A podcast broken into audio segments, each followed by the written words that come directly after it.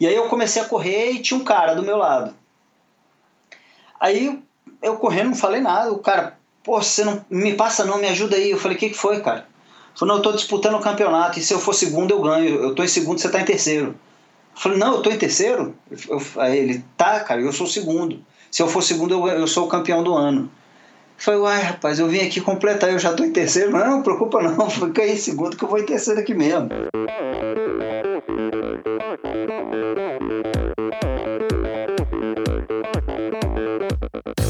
Oi, eu sou a Fernanda Keller. Eu sou João Amoedo. Sou Poliana Kimoto. Aqui é o Murilo Fischer. Aqui quem fala é Ronaldo da Costa. Olá, sou Henrique Avancini. E, e esse é o Endorfina, Endorfina Podcast. Podcast. Endorfina Podcast. Tamo junto, hein? Sou Michel Bogli e aqui no Endorfina Podcast você conhece as histórias e opiniões de triatletas, corredores, nadadores e ciclistas, profissionais e amadores. Descubra quem são e o que pensam os seres humanos que vivem o esporte e são movidos à endorfina.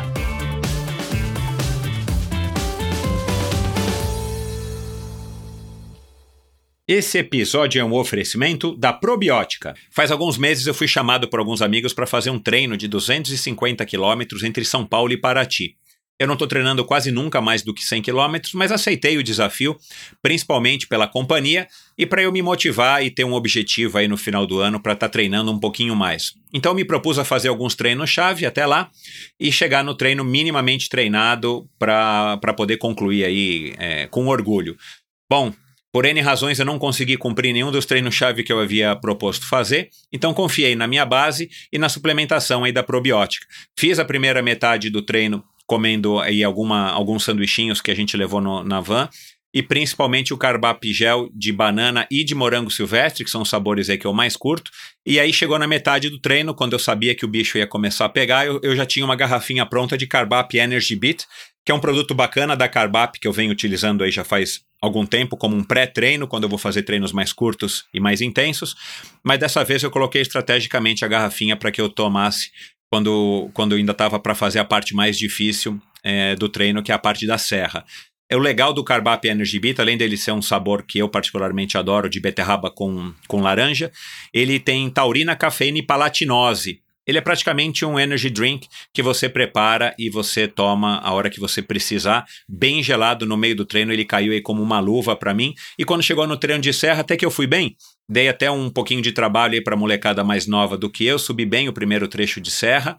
E aí depois, quando já estava bem quente ali no, nas, perto da cidade de Cunha, quando ainda havia aí alguns quilômetros de bastante subida para cumprir, eu acabei utilizando, é, me, me, programei para utilizar as gomas da Carbap, que também é um produto muito legal, produto mais recente aí da Carbap, que são aquelas balinhas de carboidrato que você acaba consumindo é, de uma maneira, além de dar mais prazer e de variar do gel ou das, do, dos suplementos líquidos, você consome quantas balinhas você quiser, na proporção que você quiser. As balinhas de sabor cereja são espetaculares, e aí você consome quando der, elas não colam, é, eu deixei elas abertas no bolso da minha, da minha camisa de ciclismo, elas não colam, elas não derretem, então elas se tornam práticas principalmente quando o calor já está já tá forte e você já está bastante suado, então elas funcionam muito bem. Então a cada topo de subida eu, eu comia uma ou duas, tomava um gole d'água, e descia mastigando e encarava a próxima subida. Eu acabei não conseguindo fazer os 250 quilômetros, é, o que me deixou um pouco desapontado, mas não era para menos.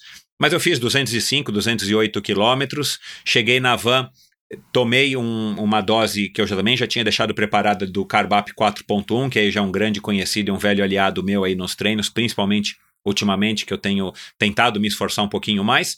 E aí, quando chegou no final do pedal, todo mundo fez os 250 quilômetros. Já estava tomando aí uma, uma garrafinha com bastante gelo de whey, com, de chocolate com menta, que é o sabor também que eu mais curto.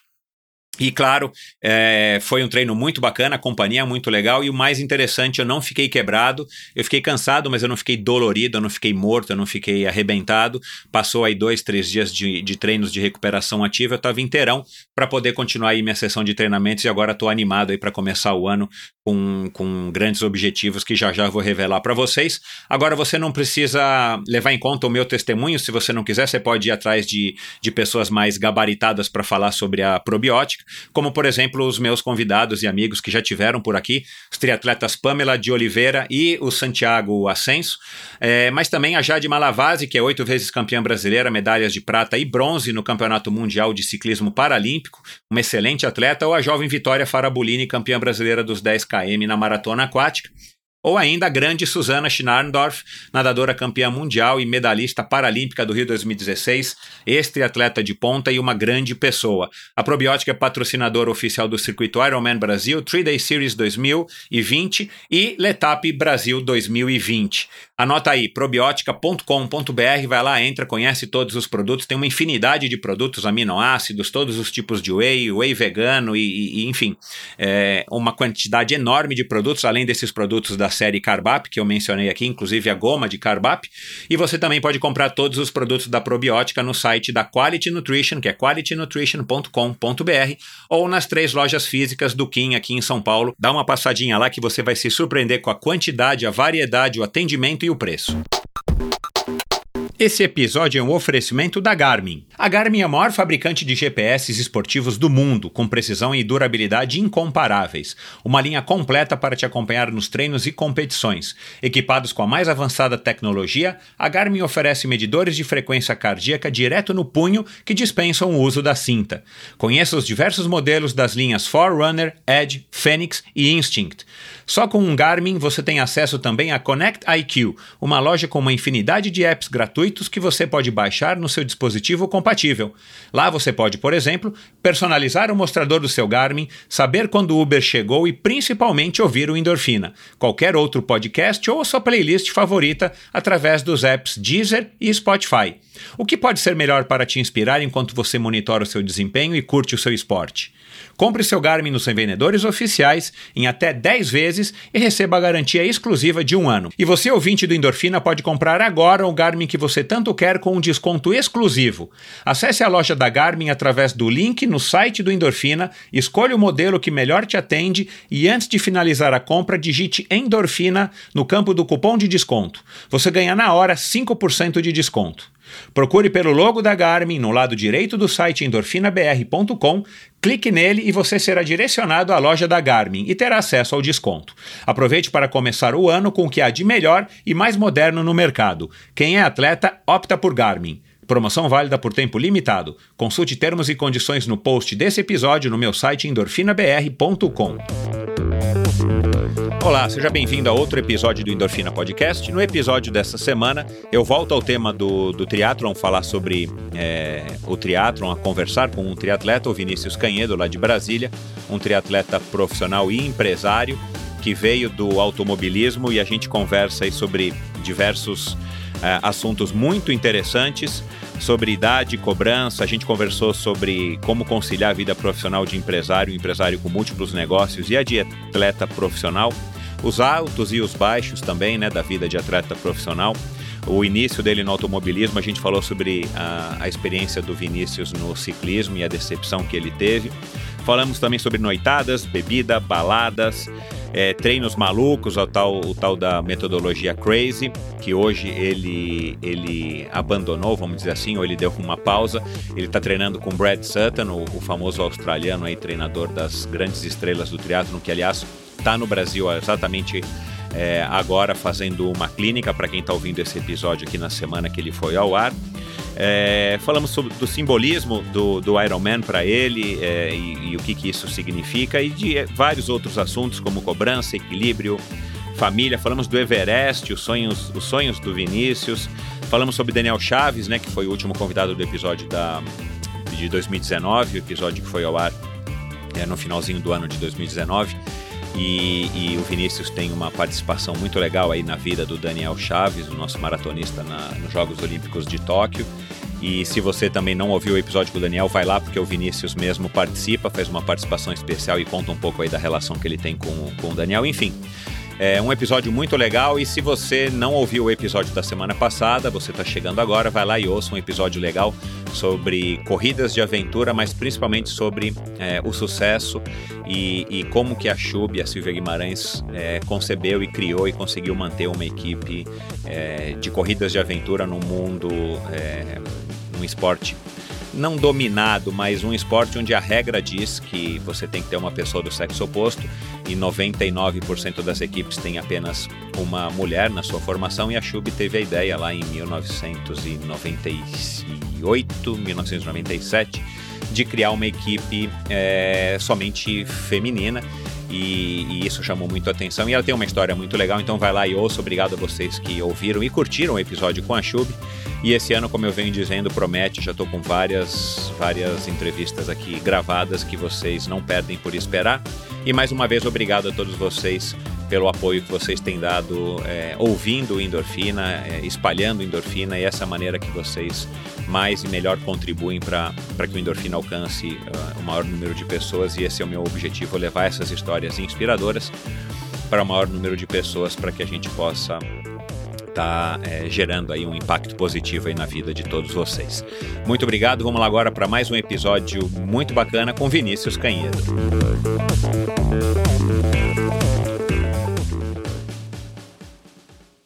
Aos 35 anos de idade, este candango especializado em provas longas vive num ritmo alucinado, que se parece mais com um sprint do que com Ironman. Empresário, dono de múltiplos negócios e triatleta profissional são também duas tarefas aparentemente incompatíveis que ele exerce com aparente facilidade. Se não bastasse isso, com sua esposa Larissa, ainda possui dois filhos pequenos, a Vitória e Ulisses. Criador e por muitos anos praticante da metodologia de treinos denominada por ele como Crazy, já treinou com o lendário Dave Scott e Cid Barbosa, entre outros. Adepto da filosofia quanto mais melhor, continua em busca da excelência para se tornar o melhor atleta que ele pode ser direto do seu centro de treinamento secreto no Lago Sul de Brasília, aproximadamente 5.500 metros de altitude. Em uma conversa inédita, você conhecerá um pouco mais da história e opiniões da lenda em construção Vinícius Alves Canhedo, o famoso Crazy do Cerrado. Seja muito bem-vindo, Vini. Obrigado, Michel. Obrigado a todos que estiverem ouvindo o podcast aí. É um prazer estar aqui com vocês. E vamos lá, conversar aí poder tirar todas as dúvidas e debater aí o que for melhor para o futuro do Legal. pessoal. Vamos lá, cara. É, depois a gente vai falar aí da tua câmera hiperbárica e tudo mais. Bacana. Mas, cara, só uma curiosidade aqui antes de, de começar, porque, cara, não, não quero esperar para tentar entender aqui. É, quanta, você usa o que? Um Garmin, é? Eu uso Garmin. Cara, quantas horas que, que marca aí o dia do seu Garmin? 28, 32 ou quantas horas, cara, que o teu que o teu dia que o teu dia rende tanto? Na verdade, eu queria que meu dia tivesse 70 horas, mas por outro lado, isso ia ser até bem prejudicial à minha saúde, porque o pouco que ele marca as 24 horas igual todo mundo, eu já consigo me me dedicar bastante aí e acaba às vezes que a gente passa do limite e acontece coisas fora do, do planejado, né? Mas faz parte. Tá certo, cara. Bom, é, eu acho que bastante do que eu falei aqui na introdução é verdade e eu quero explorar aí bastante isso porque essa tua, essa tua rotina, e na verdade eu acho que, que faz parte da tua característica, são, é, é, um tanto peculiar, né? O cara é um, é um atleta profissional, mas ao mesmo tempo cuida de vários negócios é, é pai de família, duas crianças, enfim. É, ainda, ainda, ainda se dispõe a ajudar os outros, toca é, tudo dentro desse dia aí de 24 horas. E, e eu acho que é um exemplo e, e uma motivação aí para todo mundo que vai que está acompanhando aqui o nosso bate-papo. Mas cara, você fez uma postagem agora em, não sei se foi final de novembro ou comecinho de dezembro no ano passado, o, você todo enfaixado, acho que com um primo teu, com faixa na cabeça, cara, é, que eu achei que tivesse sido acidente de bicicleta e você me contou que foi você tentando. Quer dizer, tentando não, né? Você salvou o que, que é? Teu sobrinho, teu filho, teu afilhado de um ataque de um Rottweiler quando você era moleque? É verdade, eu tinha 14 anos, ele tinha 7. É, ele foi atacado por dois Rottweilers, na verdade. E assim. No é... meio da rua, onde vocês estavam? Nós estávamos na casa dos meus pais. Esses uhum. cachorros eles foram treinados para ir para uma fazenda para tomar conta das fronteiras da fazenda, mas acabou que minha mãe criou paixão por eles e deixou em casa. Uhum. E a gente estava brincando de futebol com os cachorros. Os cachorros nunca tinham atacado ninguém. E do nada, não sei o que, que aconteceu, assim, eu não lembro se eu também não estava olhando na hora. Eu sei que do nada eles começaram a atacar ele, o Thiago, ele tinha sete anos na época. E assim, atacaram agressivamente mesmo, pegava no rosto dele, balançava bastante o rosto dele, um puxava de um lado, o outro do outro. E acabou que eu entrei na briga porque a gente estava sozinho na casa dos meus pais, meus pais tinham saído e não lembro de ter mais alguém, algum funcionário. E eu entrei na briga e, os cachorros assim, eles eram tão bem, tão bem cuidados assim, amorosos, que eu botava meu braço na boca deles, eles mordiam meu braço, claro, acabaram arrancando meu braço. Mas eles não me atacavam. Eles mordiam meu Entendi. braço porque eu, porque eu enfiava a mão dentro da boca deles. E eu enfiava a mão dentro da boca de um, o pé dentro da boca de outro, tentando afastar eles do Tiago, porque o rosto do Tiago já estava bastante aberto, ele tinha perdido as duas orelhas, o couro cabeludo quase inteiro. Meu Deus do céu, meu. É, ele, e aí, por sorte, eu não sei, foi, acho que até hoje eu digo que foi a mão de Deus. Minha mãe é apaixonada por planta e o jardim dela é bem assim, muito, tem muita planta, muita e na época a gente estava fazendo o jardim ainda. E claro, tem aquelas estacas para segurar as árvores no início, né? Uhum. E eu achei uma das marretas que batiam as estacas. A hora que eu É, achei sei. uma das a hora que eu achei uma das marretas, eu peguei ela com toda a força e bati na cabeça de um dos cachorros. E esse cachorro apagou. Na hora que esse apagou, o outro se afastou. Não sei se ficou com medo, não sei o que aconteceu. Cara, Nesse que momento- história, meu. É, nesse momento eu peguei o Thiago no colo, meu braço estava pendurado. Eu peguei ele no colo e corri pro canil, pro canil dos cachorros, tranquei ele dentro do canil e fui correr atrás de ajuda. Caraca, meu. Aí eu achei o jardineiro, o jardineiro trancou os cachorros, tudo, a gente pegou o Thiago, só que naquela não tinha ninguém para ir pro hospital com a gente. Meu, meu pai tinha um carro na garagem, porque ele tinha saído com a minha mãe. Eu peguei o carro com 14 anos, o braço pendurado, amarrei uma toalha na cabeça do meu primo, porque estava realmente bastante aberta, e corri para dentro do hospital. O hospital mais perto de da minha casa tinha uns 3, 4 quilômetros. Chegou no hospital, foi. eu- claro, eu estava apavorado. É, a jugular, pra você ter ideia, a jugular dele aparecia na imagem. Caraca, meu. as duas orelhas dele já não estavam com ele. Quem veio, quem foi buscar as orelhas dele foi o meu irmão. Trouxe dentro de um potinho com gelo as, orelha- as duas orelhas a pedido do médico. E assim, acho que depois de uma hora dentro do hospital, eu explicando tudo que tinha acontecido, aí os médicos me apagaram e apagaram ele. Aí eu fui para a sala de cirurgia ver o braço e ele também seguiu aí a vida dele, que foi uma foi bastante complicada na época. Ele fez mais de 60 cirurgias plásticas. Caraca, meu. Hoje você vê eles, claro que você olha pro rosto deles, você sabe que aconteceu alguma coisa, mas você não tem ideia do que, que realmente. De quão grave que foi é, na época, né? Porque tem uns riscos hoje no rosto, a orelha dele é assim, é 98% curada, então e ele deixa o cabelo um pouco longo. O cabelo curou bastante, porque o couro cabelo dele arrancou quase todo. É, eu me lembro que na época a, a orelha meu. na época a orelha dele para recuperar, o médico foi até o Pitangui, abriu a coxa dele, botou a orelha dele dentro da coxa e fechou e deixou lá por um tempo. Uma metodologia lá que ele usava para recuperar a pele da cartilagem da orelha, pra você ter Uhum. ideia. Aí depois voltaram a orelha, a orelha pro lugar.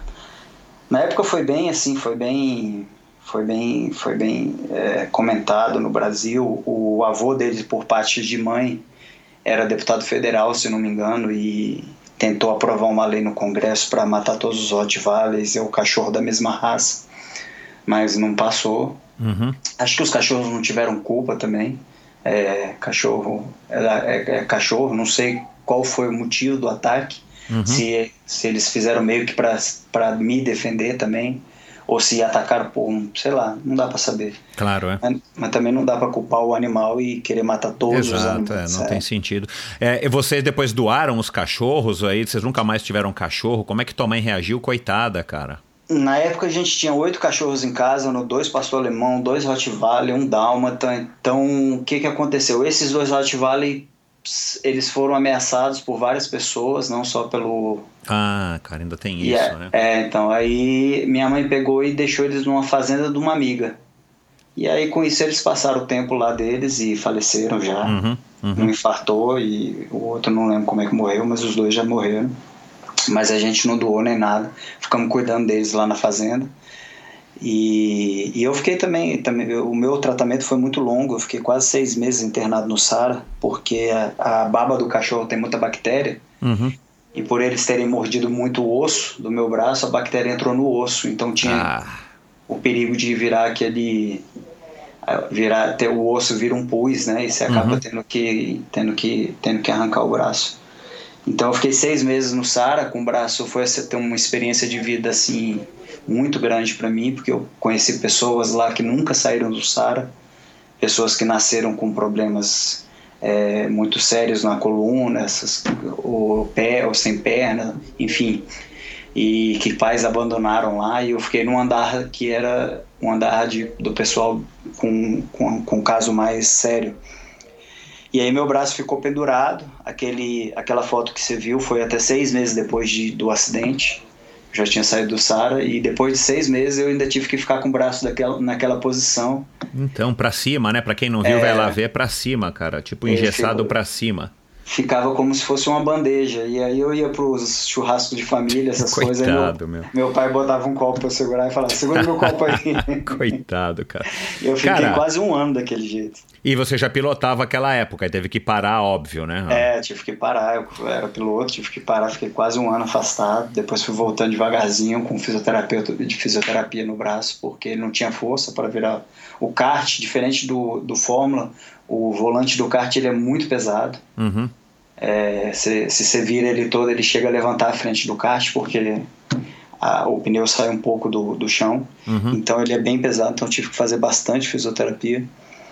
E com mais um ano aí depois do acidente eu voltei e voltando para a luta, para as conquistas novamente. Co- co- como é que tá o Thiago? Como é que, que tá o Thiago hoje? Vocês, vocês- enfim, cê- claro que vocês continuam tendo o contato e tal. Ele, ele acabou levando uma vida normal, ele tem um trauma. Como é que você também ficou?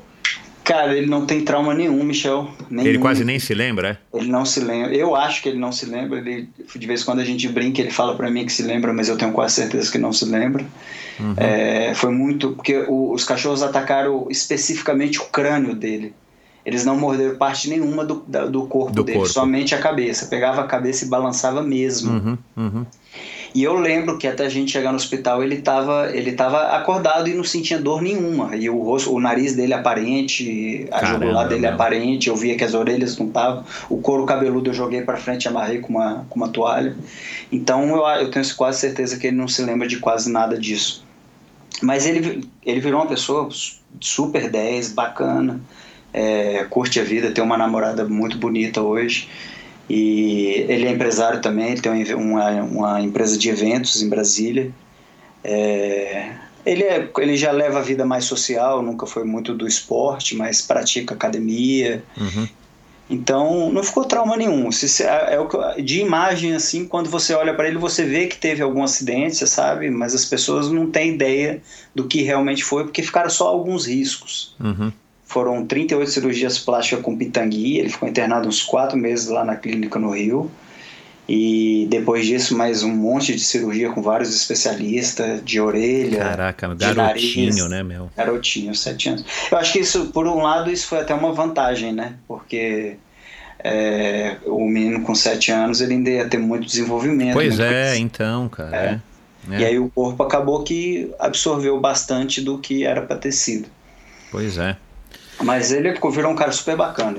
É da, é da sociedade aí, tá sempre na, na, na vida noturna, Uhum. por causa do- da, da empresa dele de eventos. E um super feliz, um menino super feliz. É, você conversa com ele, ele tá sempre sorrindo. Todo mundo que conhece ele, o Daniel Chaves, quando veio para cá, conheceu ele, ficou super amigo, porque tem, um, tem uma energia muito boa. Bacana, cara. Que história. Bom, ruim, mas com final feliz, né, cara? Bom pra É, vocês. E você, óbvio, né, cara? Acho que não foi nenhum ato de, de, de coragem, né, cara? Assim, como os cachorros eram teus e eram garotinho, né, cara? Assim, de É. 7 pra. Hoje em dia vocês não tem uma diferença tão grande, mas de 7 pra 14, pô, era um pirralho, né, perto É um de você. pirralho, Exatamente. Eu acho Caraca, que, Vini. Às vezes as pessoas falam que é anjo da guarda, herói, mas eu acho que não. Acho que ali, ali eu não tinha opção. É, É. Ou eu entrava na briga ou eu ia perder meu primo. E eu acho que no Exato, caso, cara. num caso desse, o sangue do ser humano ele entra, ele age. e a adrenalina entra e a pessoa não tem opção, ninguém foge não, todo mundo vai para briga mesmo, qualquer um que tivesse no meu lugar faria o mesmo. É, não, ainda os cachorros sendo seus, né, você olhando aqueles É, cachorros exatamente. como se fossem, enfim, que, que eram, né, animais de estimação, exatamente. apesar de que, de que é uma Conviveram raça que... comigo a vida é, inteira. é. Caraca, meu, que história, mas bom... Vamos lá.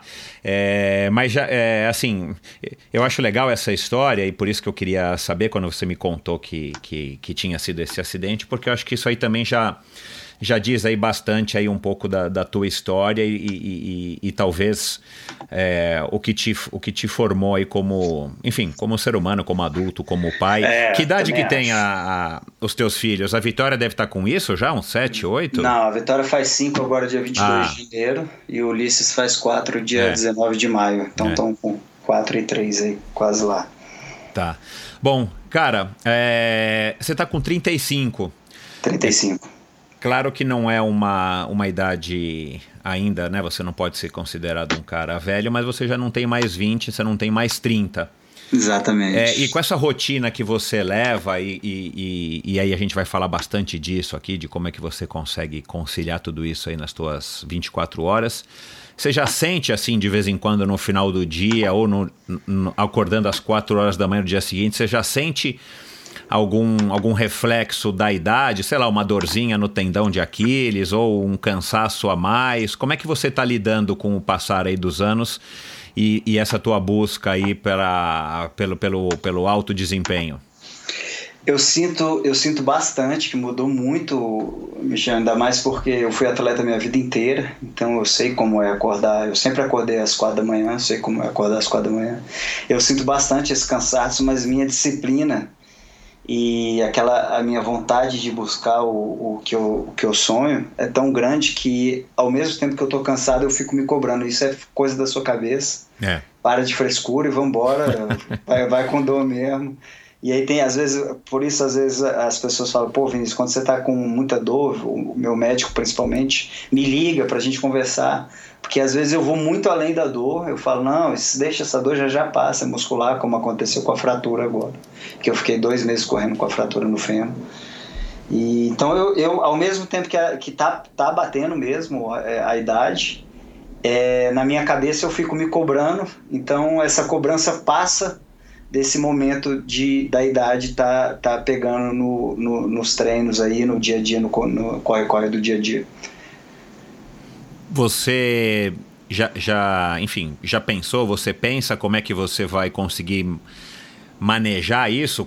Enfim, a hora que você tiver com 40, com 40 e poucos anos, onde, claro que a tendência é só piorar, né? Pode ser que não piore É, tanto, mas, mas mais novo nenhum de nós está ficando, né? É verdade. Eu sei que assim, o auge, pelo que a gente vê pelo dos recordes da longa distância do Ironman, é entre o 37 e os 39 anos. Foi quando É. agora o Frodeno bateu o recorde com 38. Craig Alexander também, que quando eu comecei ele era o cara na época, então foi um cara assim que eu olhei bastante a técnica dele e tudo, e me espelhei bastante quando eu comecei. Ele bateu os recordes dele também com 38. Então eu sei que o auge do Ironman é entre isso aí, 36 aos 39 anos, com 40 começa a cair. Então eu coloquei uma meta para mim, até mesmo porque por eu ser empresário e atleta profissional, minha família sofre bastante com a minha ausência, né? Então eu fiz uma promessa para eu fiz duas promessas na verdade para minha esposa e para os meus pais, que, que que são a seguinte: com 40 eu paro de competir. E aí, claro, não vou parar com o esporte, porque o esporte faz parte da minha vida, mas vai ser uma coisa bem mais. Sim, vou fazer o que eu gosto, vou brincar com os amigos, pedalar com os amigos, correr, mas competir eu não vou mais. Então, minha, minha idade limite é aos 40 anos. E a segunda é que se eu um dia chegasse, graças a Deus toda a minha família me apoia aí por toda a trajetória que eu tive, é, de tanta da montanha russa que eu passei, de tantos altos e baixos. É, então eles todos me apoiam nessa, nessa, nessa empreitada aí como atleta profissional. Então a segunda promessa que eu fiz é que se um dia minha, minha dedicação que eu tenho hoje, minha disciplina, chegasse a atrapalhar a vida deles de alguma maneira, eles me falassem que eu ia também parar na hora.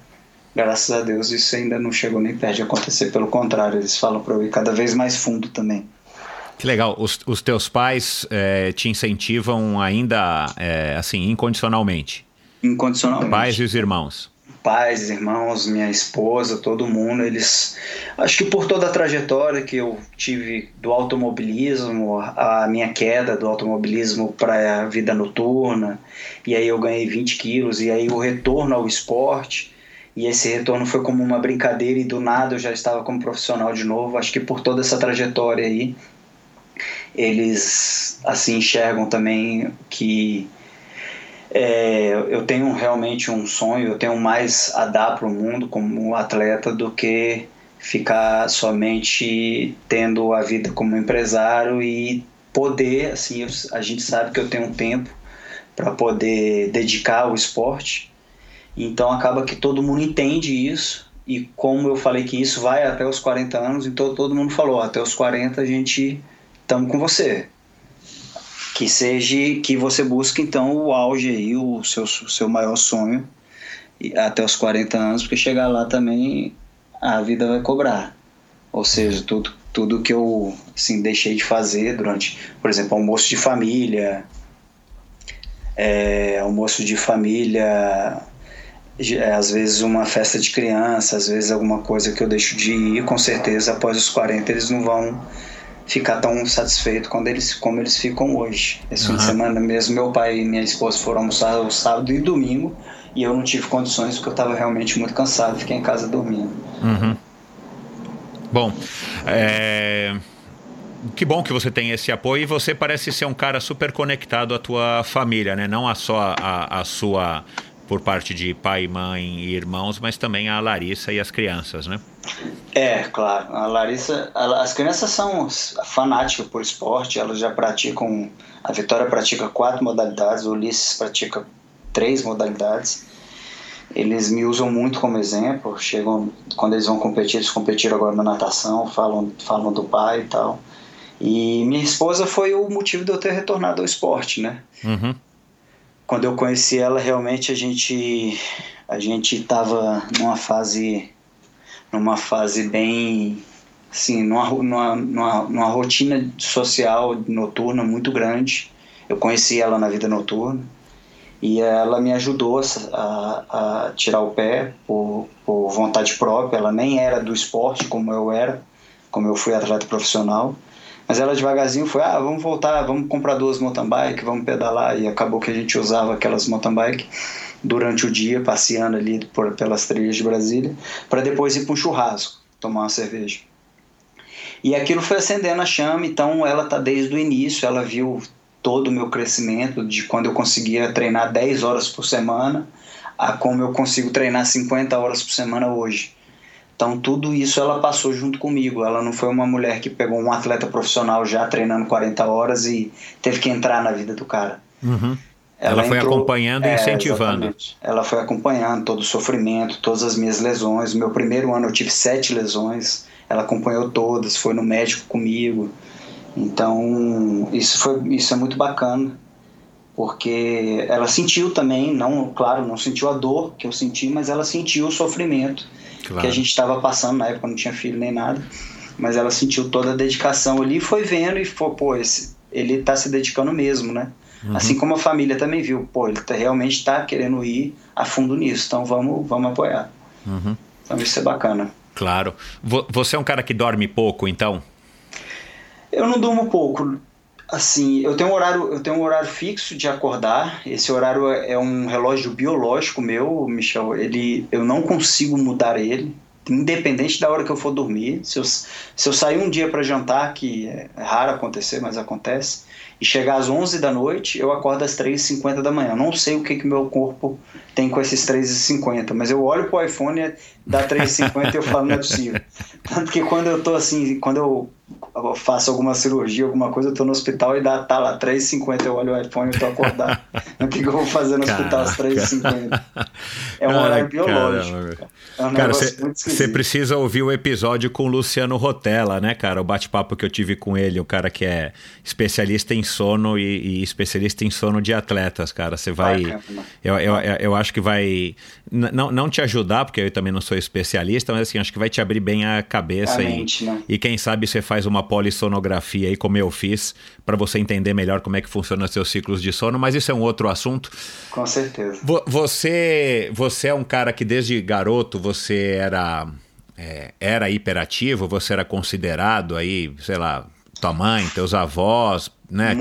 Tipo, isso é mais coisa de mãe, né? Pô, o moleque não É. para, o Vinícius não para, Vinícius pra cá, Vinícius pra lá. É, e isso você então mantém até hoje, né? Que tem um lado bom, né? Pra quem quer ser atleta e fazer mil coisas ao mesmo tempo. É, naquela época, assim, eu sempre fui muito hiperativo. Minha mãe me colocou em vários psicólogos, psiquiatra quando eu era criança, muita, muitos médicos para ver isso, porque até, até porque os professores da escola pedem, né? E assim, sempre tive essa rotina aí. Só que isso nunca foi direcionado.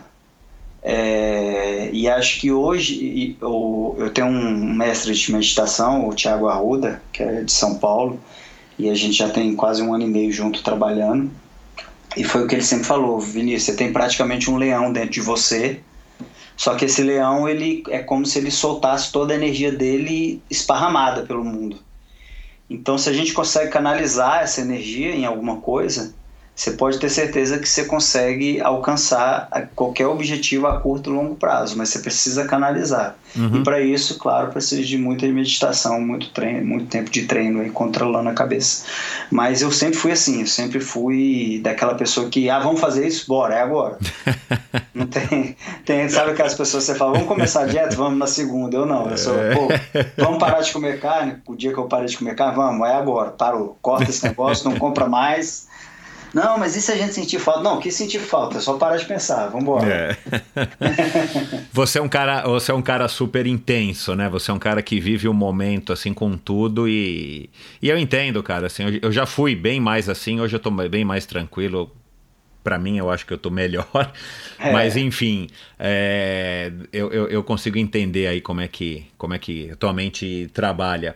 Mas eu Trabalha. acho que isso, cara, é, é legal pra quem curte é, o esporte, principalmente um esporte como o triatlon, que realmente exige muito e não é só uma modalidade como, como a gente já discutiu muito aqui no Endorfina. O, o, o triatlon é um estilo de vida, né, cara? Não É, dá para você ser triatleta e, e, e levar uma vida que não seja compatível. Se você estiver fazendo isso, não vai durar muito tempo, né? Não, não dura. Não dura, uma, é. uma das duas vidas vão ter que parar, elas, elas, É. elas são completamente distintas uma da outra.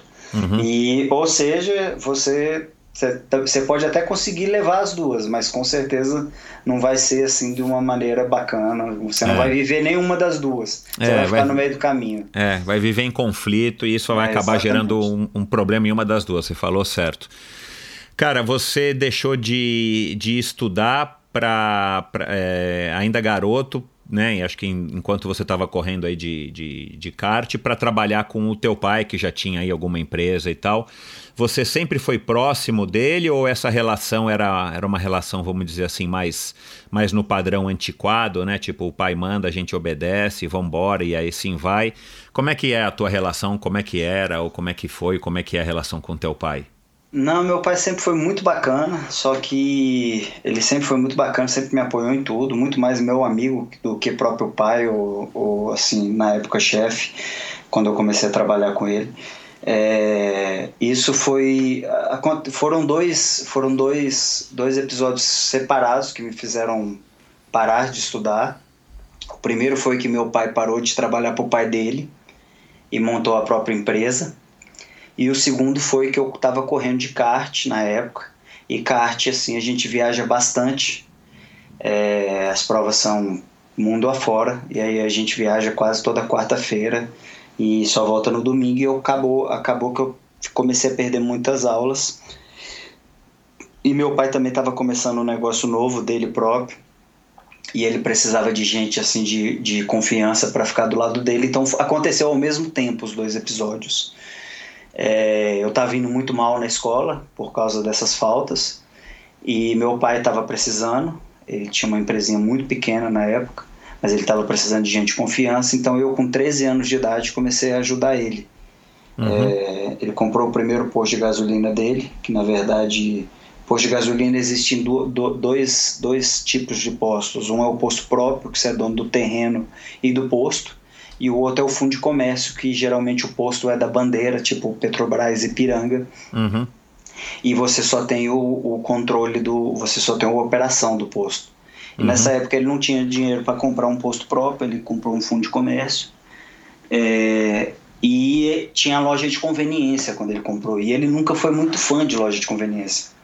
Porque tinha que contar balinha e aquilo dá um trabalho danado. Então eu, com Uhum. 13 anos de idade, ele me colocou 4 horas da manhã, todo santo dia, para contar. Talvez seja até um dos motivos de eu acordar às 3h50. É, pode ser, olha lá. Pode ser. Aí todo dia eu ia lá contar balinha, contar house, contar Coca-Cola, fazer aquele controle de estoque para ele, e aí isso foi indo. E ao mesmo tempo ele me, ele me patrocinava no kart, ele e alguns outros, algumas outras empresas. E aí eu fui seguindo minha vida. Tive que parar mesmo com a escola, estava atrapalhando, eu realmente não estava conseguindo estudar direito. E fui entrando na firme no automobilismo e sendo um empresário. É, desde o início, como meu pai precisava de gente de confiança, ele sempre me colocou nos empregos que eu mais detestava. Mas na época, se você me perguntar, eu, pô, eu, vou- eu ia te, eu ia falar um monte de coisa assim que não é legal. Mas hoje eu vejo que aquilo foi uma das coisas principais para me formar o que eu me formei hoje. Porque eu não gostava realmente do serviço. Eu não gostava de 4 horas da manhã e contar parafuso, e contar óleo, e contar balinha. Mas aquilo foi me deixando forte, foi me deixando mentalmente forte. E foi, fui me adaptando a ter que trabalhar mesmo, ter que ter o trabalho duro ali, não é só aquela frescura de ah, eu sou, pô, meu pai é dono disso aqui, vou sentar aqui vou comandar, não. Eu era o trabalhador mesmo de frente, eu ficava lá com 13 anos de idade, assim foi com 14, com 15. Com 16 anos, meu pai me botou como gerente em um outro posto, ele já tinha comprado mais outro posto. E aí eu entrava todo dia às 5 da manhã e saía às 7, ou às 7 da noite. Eu era o gerente do posto inteiro, ficava lá, controlava combustível, controlava caixa, controlava loja. Então foi uma, foi uma trajetória bem bacana. E antes do, isso tudo antes dos meus 18 anos. Porra. É, e aí você conseguiu conciliar a rotina de piloto aí de primeiro de kart, depois Fórmula 3 e depois de Fórmula Renault com essa, com essa vida. É, foi até o kart estava tranquilo. Até o kart eu trabalhava, aí na quarta, quinta, se, por exemplo, São Paulo, quando era estadual, o Campeonato São Paulista, a gente ia na quarta porque a prova era no sábado. Uhum. Quando era prova em outro canto do, do, do país ou até fora do mundo, a gente ia na quinta porque as provas eram no domingo. Então eu conseguia conciliar. Segunda-feira eu trabalhava dobrado, mas conseguia conciliar. Quando eu passei para a Fórmula 3, fiz duas etapas, ganhei as duas etapas aqui em Brasília. Só que na época estava começando uma nova categoria no Brasil do Pedro Paulo Diniz, filho do Abílio Diniz. Uhum. Como essa nova categoria tinha o nome do Pedro Paulo e muita visão, que ela era brasileira, todas as empresas hoje que estão na Stock Car queriam patrocinar. Uhum. Então eu consegui fechar um patrocínio com a CVC para toda a temporada. E aí essa aí foi aí eu já não consegui conciliar, porque a, a equipe que, que a gente foi contratado, ela pediu para que eu mudasse para São Paulo, para ficar perto delas e para fazer o treino de endurance, porque o automobilismo diferente do triatlo, a gente não pode treinar todo dia, a não ser num simulador. É, a pista é liberada algumas vezes no ano ou em pré-prova, Uhum. libera na quinta e você vai até domingo, até o dia da prova. Mas Uhum. algumas vezes no ano você- você- o- algum autódromo do Brasil é liberado e a gente vai testar os, os carros. Durante essa, essa folga que a gente tem, que não pode testar o carro, ou você está na oficina é, aprendendo sobre engenharia do carro, aprendendo sobre a, a telemetria no computador, ou a gente está fazendo um treino de endurance, que a gente pega muitos atletas aí de automobilismo, o próprio Jason Button da Fórmula 1 é triatleta, Uhum. e vários, vários amigos meus que correram comigo no, na Fórmula Renault aí, é, que estão na Stock Car hoje, usam o triatlo também como um meio Pois de é. treinamento. Pois é. É, então aí, isso, aí o pessoal São- da equipe pediu para eu ir para São Paulo. Aí eu tive que me afastar do trabalho. Isso aí durou quase dois anos, eu morando em São Paulo. E aí meu pai teve que assumir a bronca aqui com meu irmão sozinho. Uhum. E isso eu acho que foi um dos motivos até de não ter dado muito certo a minha carreira no automobilismo. É, talvez se a equipe não tivesse cobrado a gente ter ido para São Paulo para ficar mais perto, também não, é difícil dizer, né? A gente não sabe, pô, se eu tivesse tomado outro caminho, isso teria dado certo, mas enfim. Uhum. É, quando o meu, quando a minha, a, a, o meu contrato com a CVC encerrou, eu tentei renovar com eles, eles não queriam renovar com a categoria. Aí eu corri atrás de outras empresas também, não consegui renovar. E aí eu tive que correr para falar com meu pai. Meu pai, ó, oh, meu filho, eu preciso que você volte para Brasília para trabalhar, porque a empresa está precisando de você. Uhum, claro. E aí, e aí foi aí que eu tive que realmente tomar uma decisão. E aí eu abandono meu pai e sigo a minha carreira no automobilismo. É, meu pai está precisando de mim lá, na época, eles não, a, na época a empresa não ia tão bem quanto vai hoje. Ou eu sigo minha carreira como piloto e deixo e esqueço minha família para trás. Então foi uma decisão bem difícil na época é, que eu tive que tomar. Era minha carreira ou minha família. Claro. E eu podia seguir com a carreira, continuar procurando patrocínios, a própria equipe podia me, é, me oferecer, ó, você começa a temporada e vai correndo atrás de patrocínio, e aí no meio a gente vai vendo. Mas eu decidi ajudar meu pai. Eu falei, não, vou encerrar com essa vida, é, vou encerrar com o esporte e vou ajudar meu pai. E hoje eu vendo como nós estamos, é, é, eu acho que foi a melhor decisão que eu tomei porque acho que se eu tivesse tomado a decisão de piloto e por mais que eu tivesse tido sucesso naquela decisão, poderia ter não dado tão certo para minha família aqui, aqui em Brasília. Uhum. Então, assim, teria, eu teria minha felicidade pessoal, mas não teria a felicidade da minha família inteira. Uhum. Que, que, que, que, é o que acontece hoje. Então, a empresa, quando, quando juntou todo mundo de novo e botou a cara no trabalho, a empresa começou a evoluir novamente e hoje a gente está aí, graças a Deus, com tudo certinho. Então foi bem bacana essa, essa parte aí. E, é... você, e você, com certeza, durante esse processo é, também de conflito, né? Porque não foi uma decisão simples, mas, cara, é uma hora que você dá uma crescida legal, né? Como ser humano. É, é verdade. Eu estava em São Paulo, para você ter ideia, quando eu tomei a decisão. É, eu falei, ó, eu vou abandonar mesmo. Fui lá na equipe, pedi, agradeci a eles todos os todas as ofertas que eles tinham oferecido para continuar. É, agradecer a CVC por ter me patrocinado na temporada, nas temporadas para trás. E falei que ia abandonar o esporte e voltei para Brasília. E aí sim, eu acho que realmente teve uma. Um, mentalmente deu uma crescida e emocionalmente também. É, mas claro que tinha o esporte ainda na minha veia, né? E eu tinha que então, preencher isso, né? É. Eu tinha que preencher isso de algum jeito. E como a gente usava o Endurance para se manter em forma para o automobilismo, eu comprei uma bicicleta, uma bicicleta inclusive dois tamanhos maior do que o meu, era de um amigo meu, era uma Lazarete, o tamanho dela era 57, para você ter ideia, meu tamanho é 53, 54. É, eu comprei uma Lazarete e falei, cara, vou, vou ficar pedalando. E fiquei pedalando. Aí fui conhecendo o pessoal do ciclismo e tal. Aí com isso fui evoluindo para comprar uma bicicleta um pouco melhor de carbono, essa Lazarete era de alumínio. Mas aí fui assim, trabalhando e treinando de manhã, acordava às quatro da manhã, ia dar uma treinadinha, depois ia pro escritório. Uhum. Você, na época que você estava competindo na, na Fórmula Renault, na Fórmula 3, qual era o treino de endurance que você fazia? O que, que era esteira? Era bicicleta indoor, ergométrica? Já tinha spinning nessa época? O que, que era? Então, eu treinava com um, um, cara, até, o nome dele é muito famoso aí, porque ele treinou o Ayrton Senna, José, José Rubens Delia. Ah, legal, porra. Eu vejo ele correndo é. duas vezes por semana aqui do lado de casa. Ele é muito bacana, me, é. treinou, me treinou três anos na academia dele ali, perto do, é, perto do Parque Ibirapuera. Isso, é, é, aqui do lado de casa, isso aí. Então, o que, que a gente fazia? A gente fazia muito treino, é muito treino do pescoço ali, né? Pescoço, trapézio. Uhum.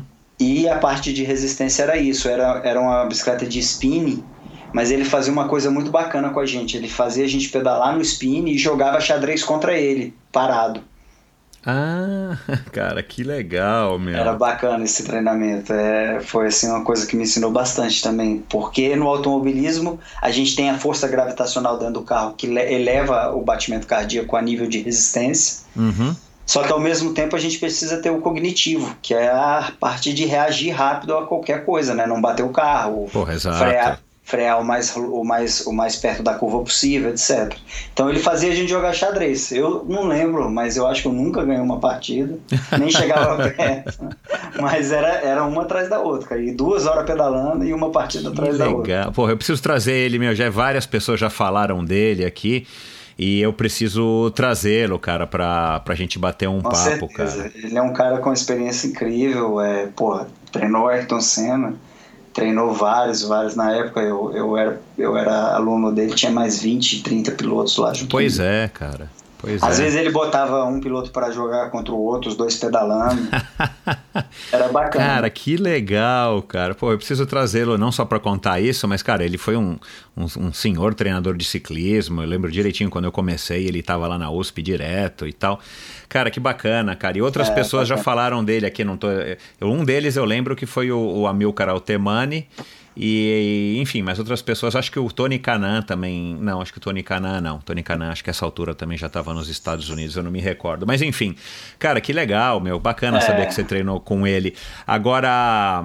ah, bom, nessa altura, cara. Que ano que era isso, mais ou menos? Você se recorda? Você nasceu em 82, pelas minhas contas, né? Nasci em 84. 84, É, tá. É, eu acho que na época da Fórmula Renault foi 2002, 2003 e 2004, se eu não me engano. Tá. Cara, você nasceu no, no, no ano que o triatlon estava surgindo no Brasil, surgiu em 82. É, e aí, claro, né, 89, 90, 91, a gente teve o auge do, do, do, do triatlon em Brasília com Leandro Macedo, Alexandre Manzan, sem Aham. falar no, sei lá, no Lobão, no Beto França, no André Arantes, acho que são pessoas É. todas que você... é, Conheço que da- já são, já, são, já são mais tiozinhos perto de você, né? É. Mas, cara, você, você tinha algum contato? Cara, que eu lembro, um ano eu fui 11 vezes para 10 vezes para Brasília, que deve ter sido 92, sei lá, talvez 93. Tudo bem que eu tinha uma namorada aí na época, foi antes de eu casar, mas, cara, porque tinha prova, né? Não ia para namorar, eu ia para correr. Aproveitava É. e namorava, mas eu ia para participar daquelas provas que tinham é, no, no Clube dos Bombeiros, a ABB, no sábado à tarde. Porra, uma delícia, cara, uma delícia. É, eu fiquei sabendo que teve prova até dentro do parque da cidade, né? Que Então. na- nadavam naquele laguinho lá que hoje está até Então. seco. Enfim, cara, você, você, você ficou sabendo, você como tinha aí um pouco de treino de, de, de, de, eh, de enduro e, e de endurance e eventualmente até já estava treinando junto com o Delia, você tinha algum conhecimento do triatlon nessa época? Você, sabe, você chegou a saber quem foi, quem eram na época, né? O Não. Leandro, o Manzan? Não. Não, zero, zero, zero. Uhum. O, automob- o automobilismo é um esporte assim que ele demanda uma, uma vida social também.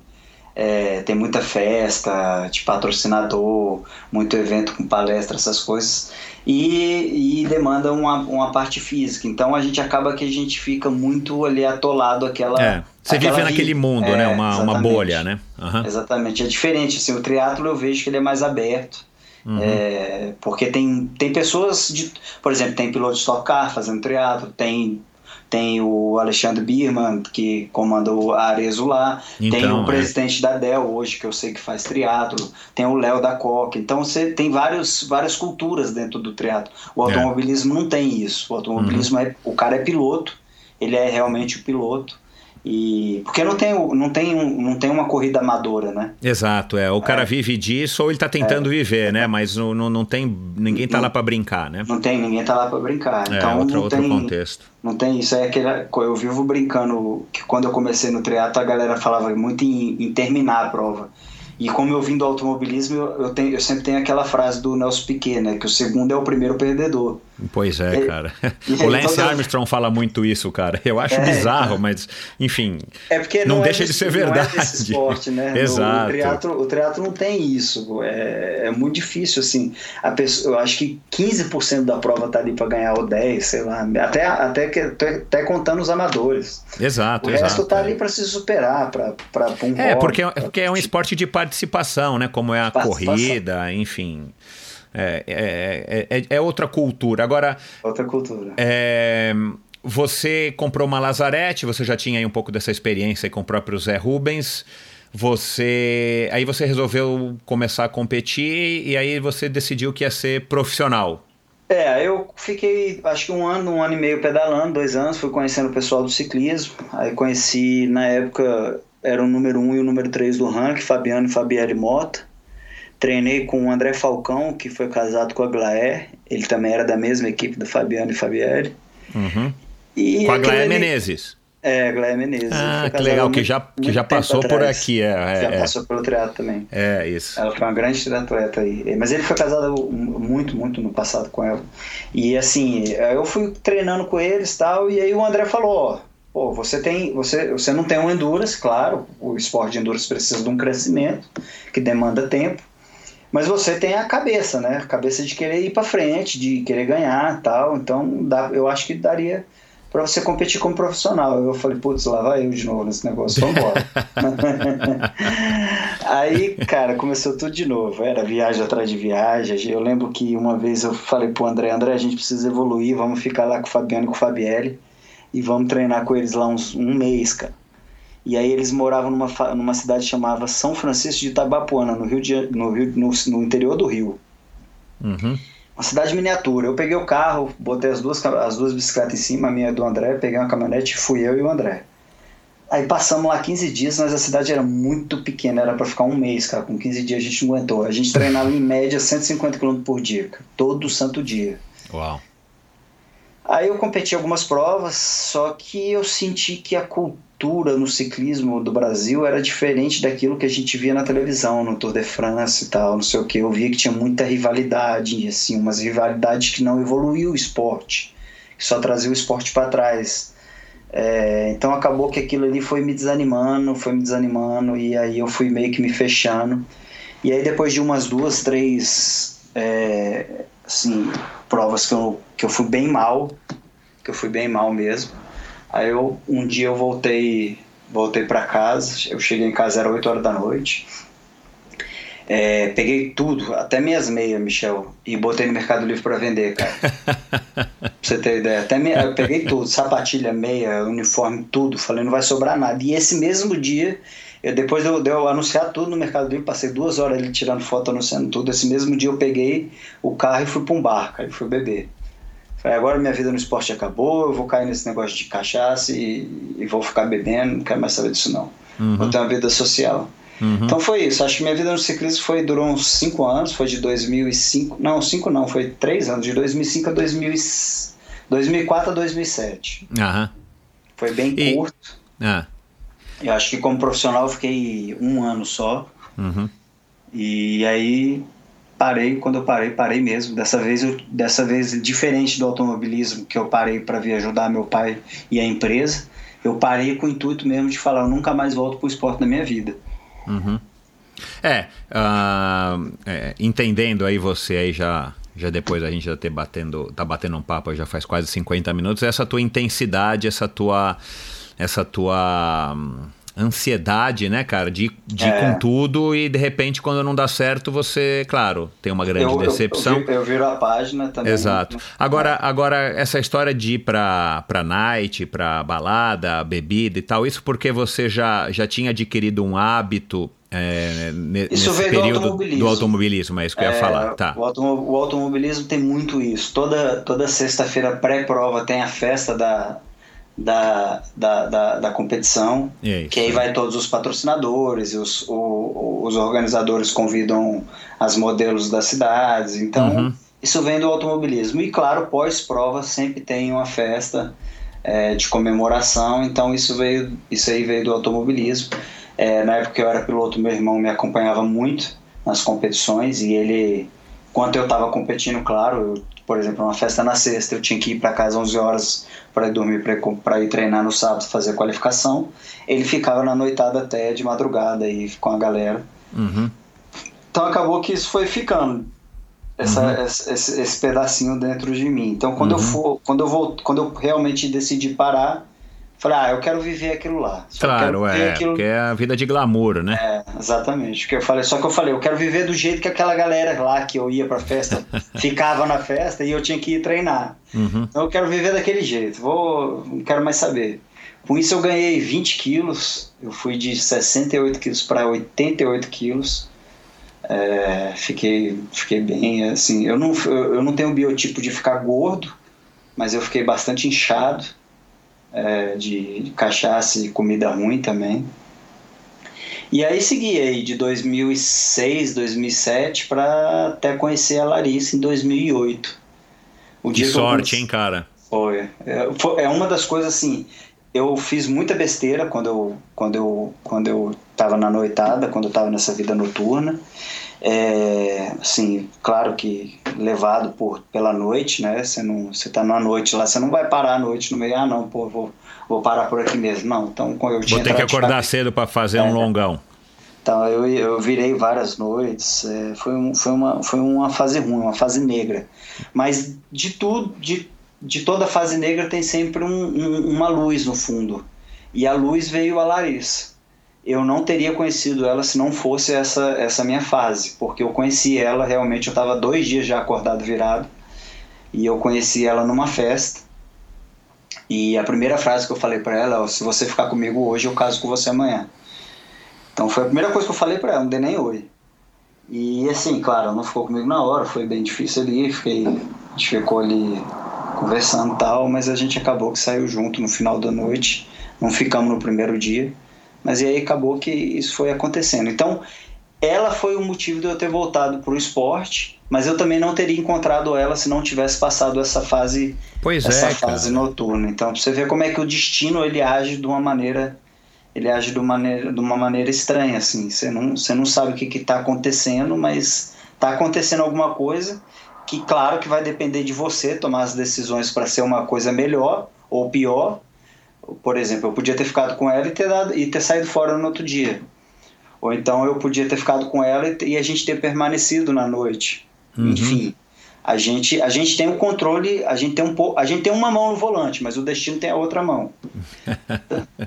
Então ele me levou para a night, eu conheci ela, ela que me trouxe de volta para o esporte, sem, sem nem saber que a gente ia se transformar no que a gente se transformou hoje no esporte. Uhum. Isso foi legal. Cara, é legal, né? Como a vida, como a vida toma rumos que a gente não tem como, como planejar e, é. e, e depois, com certeza, vocês têm uma ligação muito muito forte por conta justamente dessa trajetória, Exato. dessa vida é, que vocês ainda estão construindo juntos, claro, sem falar na, na, família, mas quanto mais coisas a gente passa junto com, com, com a nossa cara metade, né, cara, mais fortes ficam esses laços. Ficam né, esses cara? laços, exato. É, é. Por, hoje, por exemplo, a gente não tem vontade de ir pra noite. Eu, outro dia. que legal. É, por, porque a gente passou isso lá atrás. Quando eu conheci ela, a gente ainda ficou mais um ano hoje. Claro, um ano. é, é. Então hoje um amigo nosso chama, ah, vamos pra boate. Que, pô, eu não sei nem mais como é que entra numa boate, cara. sei nem se existe aqueles antigamente os... era cartão de consumo, não é, se. É, é, é. Os, ca os caras não vão nem, os cara não vão nem mais te reconhecer, não vão nem te deixar é. passar na frente da, da, da fila. Da fila, fila, exatamente. então foi, foi, foi, foi, foi uma coisa que deixou a gente bastante forte aí nesse, nesse requisito. Eu, eu vejo muito casal brigando por causa disso. Às vezes o marido quer sair, aí a mulher não quer, o cara sai, aí eles brigam. Então uhum. a gente não tem isso, porque eu não tenho vontade nenhuma, zero, até porque meus treinos não deixam. E ela também não tem, porque ela já viveu muito. Claro, é outra fase de vida, né, cara? É outra fase, outra fase. A, a, a, eu acho que eu brinquei com no episódio do Dani Chaves, né, cara? Do, uhum. do Gilberto Salomão, que na época que eu ia para Brasília era o que mandava. Acho que na tua é... época já nem existia mais, né? É, hoje é o filho dele, né? O Márcio, que é mais ah, velho que tá. eu. É um que tinha um centro novo. ali, que tinha é, umas baladinhas. Ainda, ainda tem? Ainda tem. Eles têm duas boates lá dentro hoje. Puta, é, meu Deus do quem, céu, faz quem, anos, quem, meu. É, quem tá assumindo agora, que eu sei, é, são as filhas do, do Márcio, que já são netas do seu Gilberto. Nossa senhora, eu tô é, antigo, meu. Então, o negócio, eles são bem antigos mesmo, mas eles sempre foram da noite, assim, muito intensas, né? É. Eles sempre foram donos de boate, sempre comandaram as boates, então Entendi. ainda existe isso aí. E, e, é, e, ficou, o legado deles é esse. Tá, tá lá, as duas boates hoje funcionando. Bacana. E as filhas assumindo. Legal. Cara, é, vamos dar uma, uma, uma saltada aí da, da, tu, da tua Lazarete. Você participou da, das competições aí com, como ciclista e nessa prova que acho que você me disse que foi na volta do ABC, que você teve um resultado horrível, você abandonou, foi, foi pra balada e você conheceu a Larissa. E aí, de repente, vocês compraram uma mountain bike para dar umas pedaladinhas final de somente no, aos finais de semana, completamente sem, sem compromisso, enfim, aquela Aquela coisa que também é uma delícia, né? Super saudável, é, né, cara? Pegar é, bike, isso, dar umas isso pedaladas. É isso é uma das coisas que eu prometi que eu, depois dos 40 eu vou continuar fazendo. Ah, cara, é uma delícia. É. Você é. sentar numa bicicleta, cara, pra ir daqui a ali, sei lá, que seja na padaria e voltar, é uma delícia, é, cara. É uma delícia. Pô, sem, sem ter que fazer exato, força, sem ter, exato, sem ter, exato, sem ter um ritmado no meio, sem ter uma subida cara. daquela que você sofre até. Não, é uma delícia, de calçadinho, é uma delícia, cara, é uma delícia. Mas, Isso é uma das coisas que eu prometi que eu nunca vou parar. Minha bicicleta eu não paro. Legal. É, aí, cara, uh, você resolve participar do Brasil Ride. Conta como é que, como é que surge porra, de, de mountain bike no final de semana a participar do Brasil Ride, que, enfim, né, para quem não, não sabe, também vai ouvir o episódio com o Mário Roma, que também já passou por aqui. Mário é, com, gente boa. É, com o próprio Rafael Campos, né, que, que é corredor de aventura, que, que, já, que já que organiza junto com o Mário a, a Brasil Ride.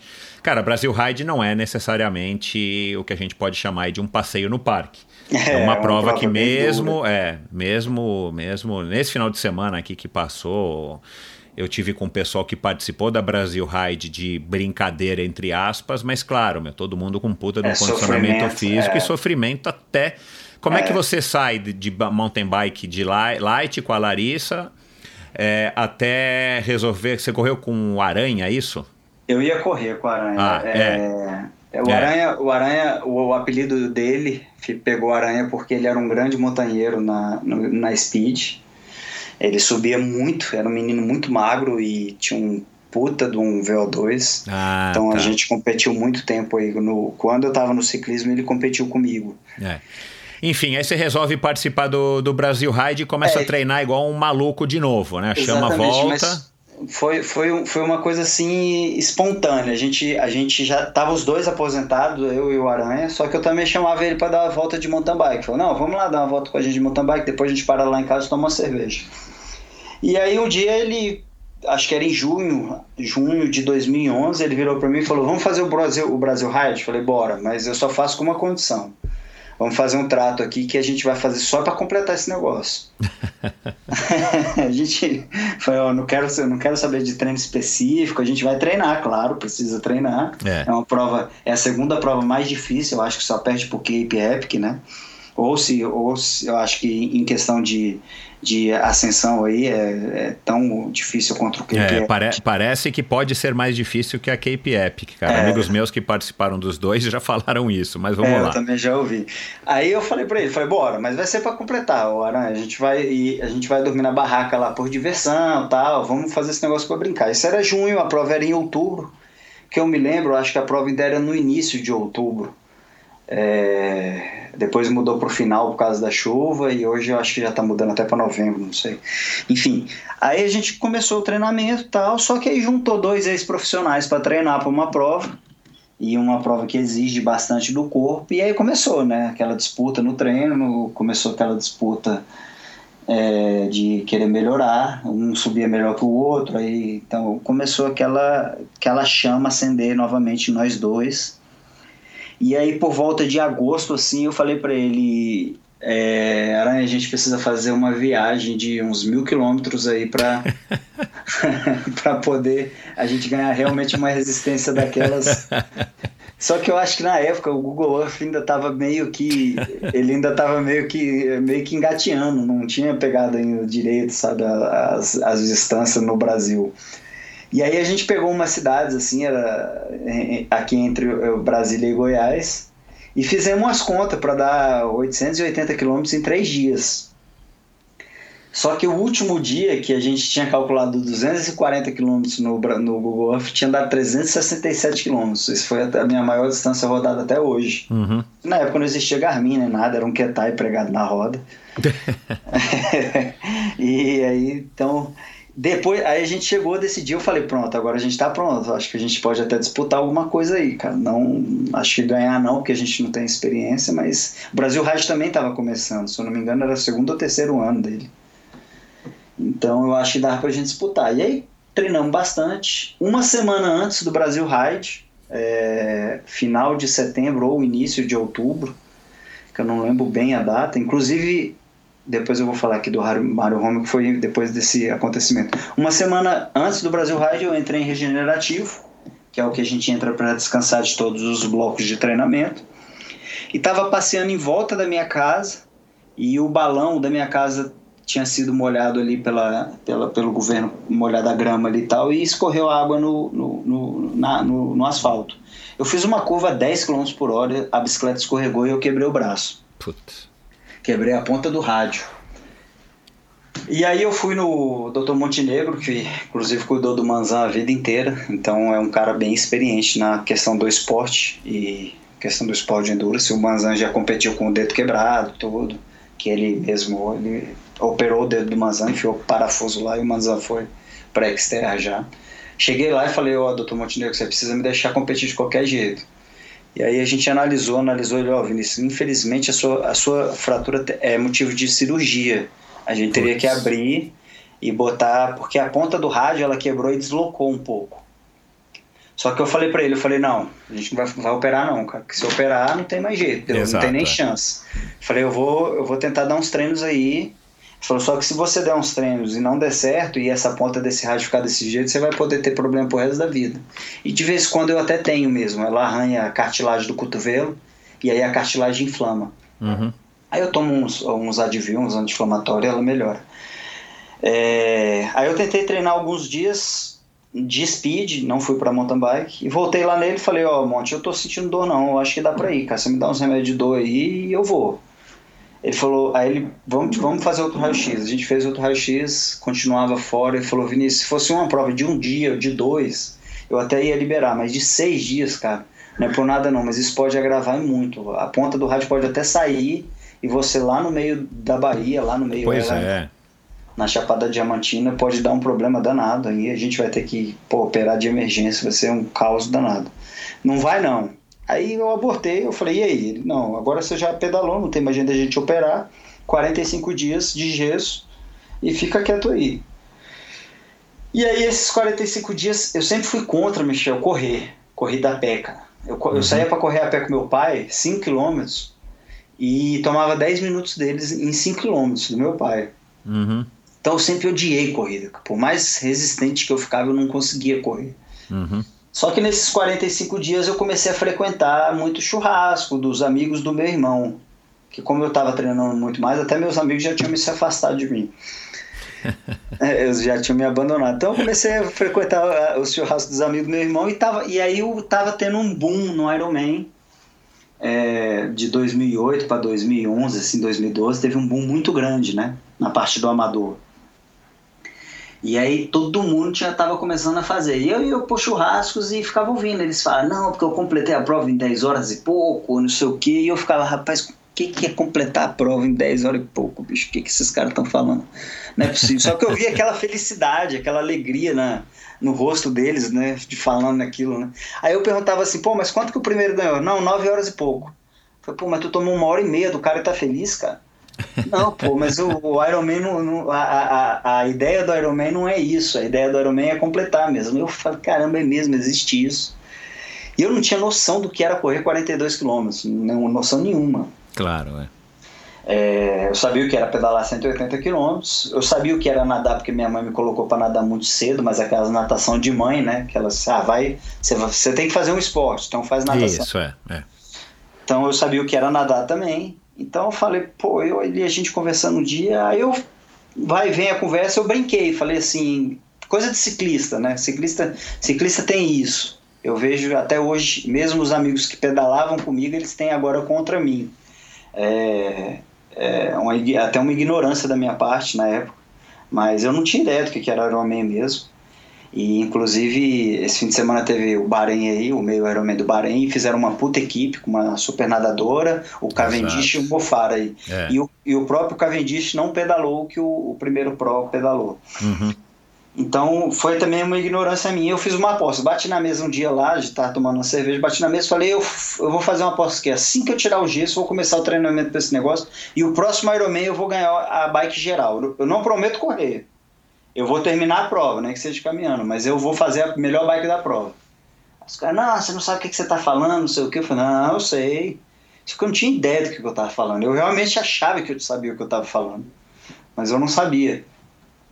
E aí comecei o treinamento, é, assim, eu tirei o gesso em final de novembro, que foi os 45 dias, e comecei a perguntar para todo mundo qual é a próxima prova aí de triatlo que tem.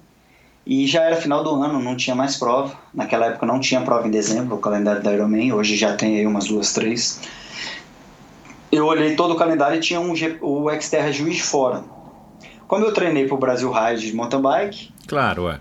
falei, é essa mesmo, vamos embora comecei a nadar e pedalar pra caramba e aqui a corrida eu fazia o seguinte, corria 5km um dia, 5 no outro, fechava a semana com 10km. Falei, ah, eu quero saber desse negócio de corrida não, vou só pedalar e nadar. Fui lá pro Xterra, cara, totalmente, tem umas fotos muito engraçadas. Fui pro Xterra, eram duas voltas lá, na, é um negócio da aeronáutica, se eu não me engano, lá em Juiz de Fora. É uma reserva. E eram duas voltas de natação, eu estava bem na primeira volta, assim, da, no, bem encaixado no bloco, e aí eu saí da água. Aí o diretor de prova, volta para água, são duas provas. Aí começou. aí começou toda a bagunça, né? Eu pude, aí comecei a ficar todo embaralhado. Eu fui, fiz a segunda volta, saí de bike igual um louco, estava muito bem treinado ainda, mesmo os 45 dias de gessado, estava condicionado. É, busquei bastante posição, passei muita gente e sair para correr. O início da corrida lá você não corre, você é praticamente subindo montanha, descendo uhum. montanha, e tava chovendo, então era agarrando nas árvores e tal, não sei o que. E no finalzinho assim, acho que os últimos dois quilômetros, você pega um asfalto e corre. E aí eu comecei a correr e tinha um cara do meu lado. Aí eu correndo, não falei nada, o cara, pô, você não me passa não, me ajuda aí. Eu falei, o que, que foi, cara? Ele falou, não, eu tô disputando o campeonato, e se eu for segundo eu ganho, eu tô em segundo, você tá em terceiro. Eu falei, não, eu tô em terceiro. Eu, aí ele, tá, cara, eu sou segundo. Se eu for segundo, eu, eu sou o campeão do ano. Falei, uai, rapaz, eu vim aqui completar, eu já tô em terceiro. Não, não preocupa não, fica aí em segundo que eu vou em terceiro aqui mesmo. Só que o cara, ele ficou, ele ficou até desconfiado. Porque, pô, se alguém falar isso pra você numa prova, você vai falar. Claro, e, e, e, óbvio que o cara não tinha nem noção quem você era, porque você nunca tinha corrido. É, é, você nunca tinha participado eu tava na minha primeira prova, eu fiquei calado também, fiquei ali do lado dele e ele, e ele ficava correndo com, com rabo de olho, assim, sabe, para ver se eu ia atacar alguma coisa. E aí eu passei aquele um quilômetro, um quilômetro e pouco correndo tal, não sei o que, e de repente eu ouvi uns passos lá atrás. Falei, ó, oh, cara, tem um cara vindo aí, vamos embora dar uma acelerada, acelera aí que eu vou contigo, mas não vou te passar não. Aí ele acelerou tal, finalizamos, subi no pódio. E aí eu falei, rapaz, esse negócio de triatlo acho que é bom para mim, viu? Vou, vou entrar de cabeça. Aí passou, era final de ano, enfim, entramos naquelas festas de fim de ano. É, começou 2012 e aí foi realmente quando começou meu ano. Eu abri todo o calendário, vi todas as provas que tinha e comecei a planejar. Claro que pedindo sempre, naquela época eu ainda me ligava às pessoas que faziam o Ironman, tipo os amigos do meu irmão, meu próprio irmão.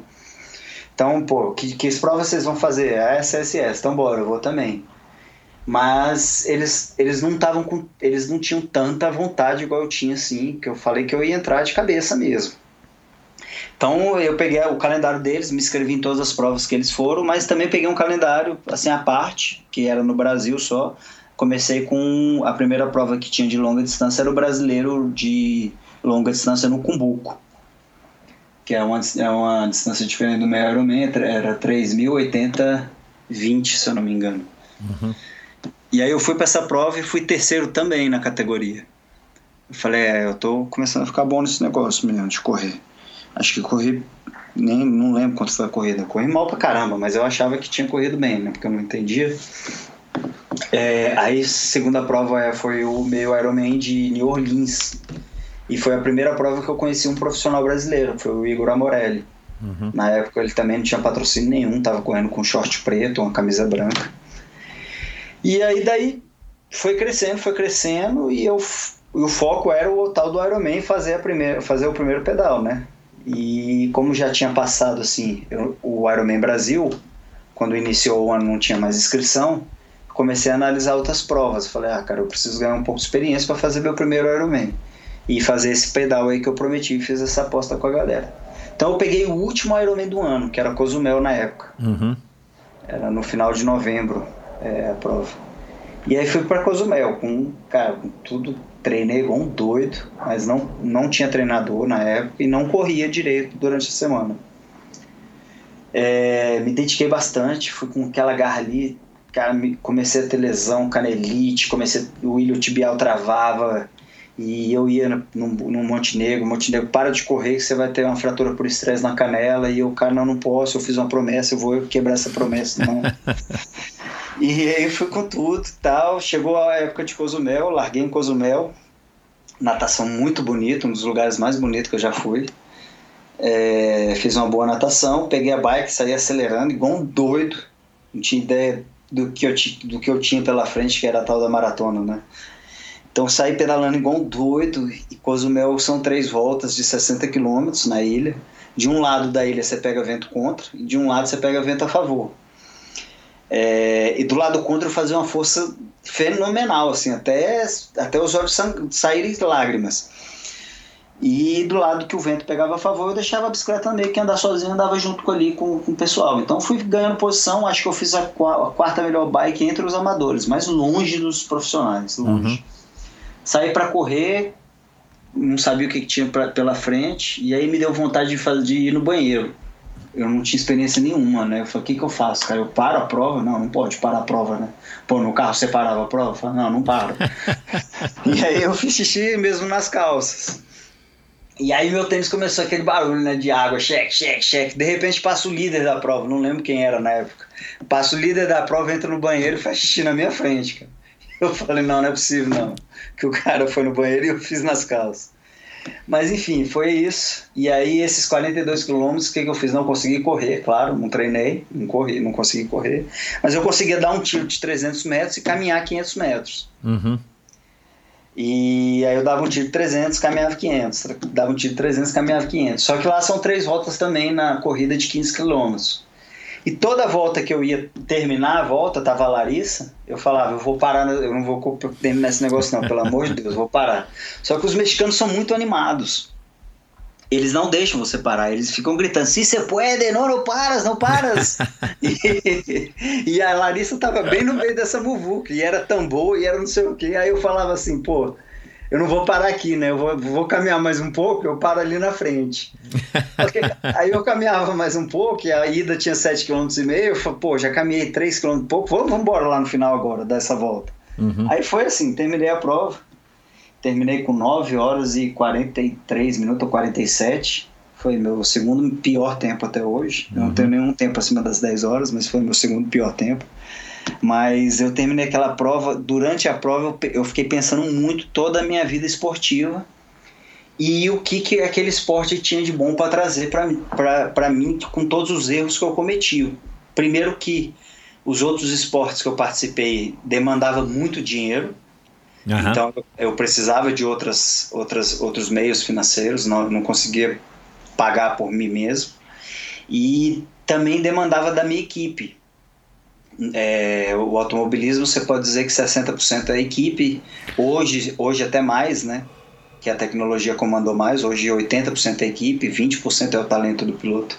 E no triatlon você era só você. No triatlo era só eu, vou dizer, vamos dizer assim, 90% 90% era tudo responsabilidade minha e 10% responsabilidade de, sei lá, família, algum compromisso, alguma coisa. Então eu comecei a pensar muito aquilo durante a prova. Quando eu terminei a prova, a minha esposa estava super animada e eu falei para ela, eu falei, ó, vou entrar de cabeça. Vou entrar de cabeça, eu quero ser campeão mundial amador e seja o que, que tiver que passar, vamos passar. Ela tava lá super animada lá com os mexicanos lá, a gente sentou num boteco lá para terminar de assistir a prova e ficamos conversando isso e ela, tô com você, vamos embora, que você quiser fazer. Só que eu ainda não pensava em ser profissional, nem, nem passava na minha cabeça. É, eu queria ser campeão mu- muito amador. menos, muito menos fazer triatlon curto. Não, nem pensar, isso nem chegou, nem não chegou a passar na minha cabeça nenhuma vez. Eu acho que eu fiz umas cinco provas de triatlo curto, Uhum. é, mas nem chegou a passar na minha cabeça porque o Ironman virou uma, uma jornada espiritual durante a prova. E eu vi que tio, o triatlo curto é mais uma parada física. Uhum. É muito menos mental e mais físico. E o triatlo realmente me mostrou aquele lado emocional meu, aquele lado mental meu, que precisava ser fortalecido e principalmente aquela toda aquela energia que eu desperdiçava minha vida inteira em ser Uhum. em, em- em sair fazendo tudo igual um doido. Uhum. No Ironman ali com as três modalidades em longa distância, me mostrou muito que eu precisava equilibrar a minha vida. Uhum. Precisava Faz ter um- sentido. Se eu, por exemplo, se eu, se eu desequilibrar na natação, eu perco na bike na corrida. Se eu, se eu desequilibrar na corrida, eu perco na, na, na bike na natação, ou acabo lesionando. Então me mostrou muito isso. Uhum. Que eu precisava de me equilibrar e de que aquilo era 100% responsabilidade minha, ninguém mais tinha que se envolver. Então eu tinha que fazer aquilo. Uhum. Isso entrou na minha cabeça durante a prova, a prova inteira. Aí eu voltei, começou, e em 2013 eh, eu, eu fui quarto lá, quarto no- na minha categoria, na 25 a 29. Eram duas vagas, não peguei a vaga.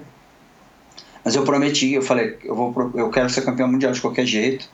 Então, em 2013 eu entrei, já me inscrevi no Ironman Brasil, logo depois do Cozumel. Aí fiz o Ironman Brasil, tive um problema na corrida, não peguei a vaga. E eu queria a vaga de qualquer jeito no primeiro ano de triatlo, de Ironman. Então eu peguei o calendário, olhei qual era a última prova que dava vaga. Era, na época era o Wisconsin, nos Estados Unidos, que era no final de agosto. Então, e tinha mais uns dois meios, naquela época ainda dava meio, ainda dava vaga. Ou agora parece que voltou também para amador, né? Para pro não. Uhum. Uhum. Mas, mas aí ficou um tempo sem depois disso. É, eu fiz esses dois meios que davam vaga. Um eu, fui, um eu fui segundo, só que só tinha uma vaga. O outro eu fui terceiro, tinha uma vaga também. Aí eu fui pro Ironman Wisconsin, era a minha última chance de pegar a vaga para Kona. E é, a gente não tinha, eu não lembro se a gente já tinha, ah, a gente já tinha descoberto que a Larissa estava grávida, mas eu estava bem treinado, fui para o Ironman de Wisconsin, fui quarto e tinham quatro vagas. Eu peguei Aí a pronto. última vaga. Aí pronto, fui para Kona, só que é, entre agosto, era dia 20 e pouco de agosto, acho que 26 ou 28, e o segundo fim de semana de, de Kona, De, de outubro. de, de outubro ali para Kona, é, e assim, um cara que não tava. Eu tinha, por mais que eu tinha mentalidade de querer treinar, meu corpo ainda não estava preparado. Não, pois é, e, e fazendo as contas aqui, cara, são três Ironman de maio a outubro, né? Eu fiz quatro, na verdade, eu fiz quatro Ironmans em oito meses. Cozumel em novembro, Olha lá. Brasil em maio, um Wisconsin em agosto agosto. e Kona em outubro. Então eu pra- já tava praticamente, quer dizer, no teu primeiro ano, né? no meu treino. primeiro ano de triatlo. No meu primeiro ano de, de Ironman ali, de, de, de corrida e tal. É, ainda também não tinha treinador nessa época. Eu, tava, eu pegava treino da internet, lia revista, copiava os treinos, mas não tinha treinador. E fui ali, é, cheguei em Kona com a, com a minha primeira gravidez também. A Larissa já estava com barrigão, uma barriga grande, e eu bem preocupado também com esse negócio de gravidez e bem cansado também do ano que eu tinha tido, com algumas lesões tal. Mas fui para a prova com a cabeça super bem motivada e querendo resultado. Fiz uma prova média, fiz um bom pedal, acho que abaixo de 5 horas, 4,50 e pouco, e fiz a- o meu pior tempo em Ironman até hoje, foi 9,59 lá. É, quase, quase que eu quebro a barreira das 10 horas.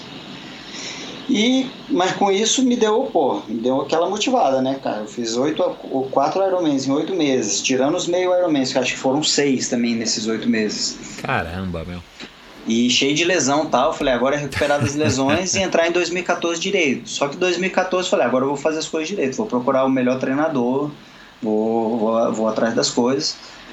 2014 eu entrei, contratei o Dave Scott. É, na época ele não queria me treinar assim é, pessoalmente, ele queria jogar a planilha e eu fazia. E a- até eu buscar a vaga para Kona. Falou: se você pegar a vaga para Kona, eu te treino. Se você não pegar, você fica seguindo meus treinos aí. Beleza, eu acho que tinha acabado de inventar o Train Peaks, ou, ou já era o, o segundo ano dele, não me lembro, mas era algo assim, era bem novo. E o Dave Scott já estava passando lá. Aí eu fiz todo o treinamento dele, pra você ter ideia, na época, é, o treino dele dava de 15 a 19 horas por semana. Que hoje pra mim é, se eu treinar 15 horas na semana, eu fico batendo cabeça na parede.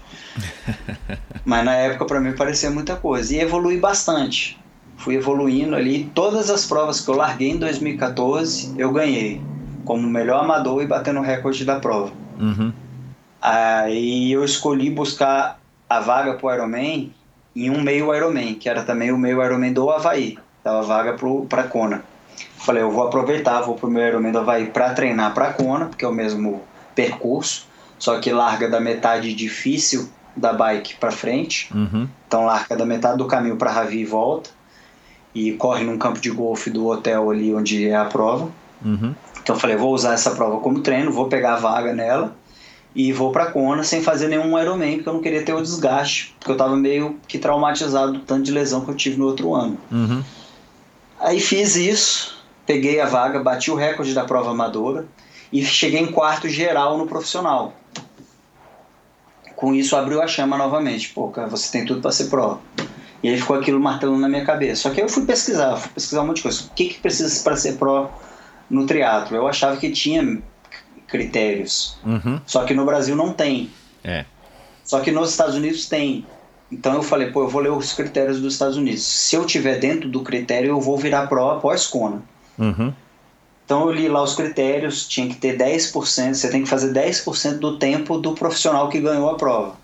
Se você tiver os 10%, você pode entrar na, na USAT lá e se, e, se, e se inscrever como pró, no caso do cidadão americano, né? Uhum.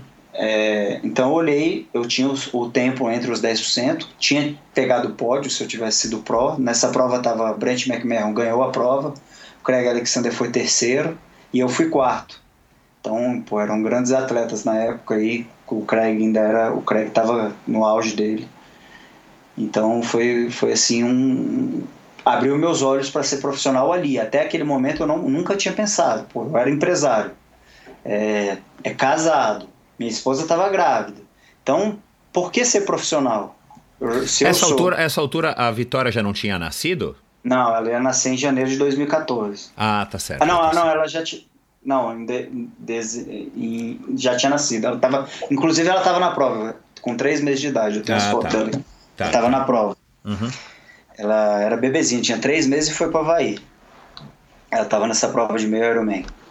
Já no Havaí, no Mundial, ela não foi, ela ficou com meus pais. É, Então, eu fiquei pensando, por que ser profissional se eu sou, se minha vida pessoal é amadora, né? E aí acho que veio batendo aquela, aquele meu lado profissional ali, de todos os. Pô, desde sete anos de idade, eu correndo como pro em outras categorias.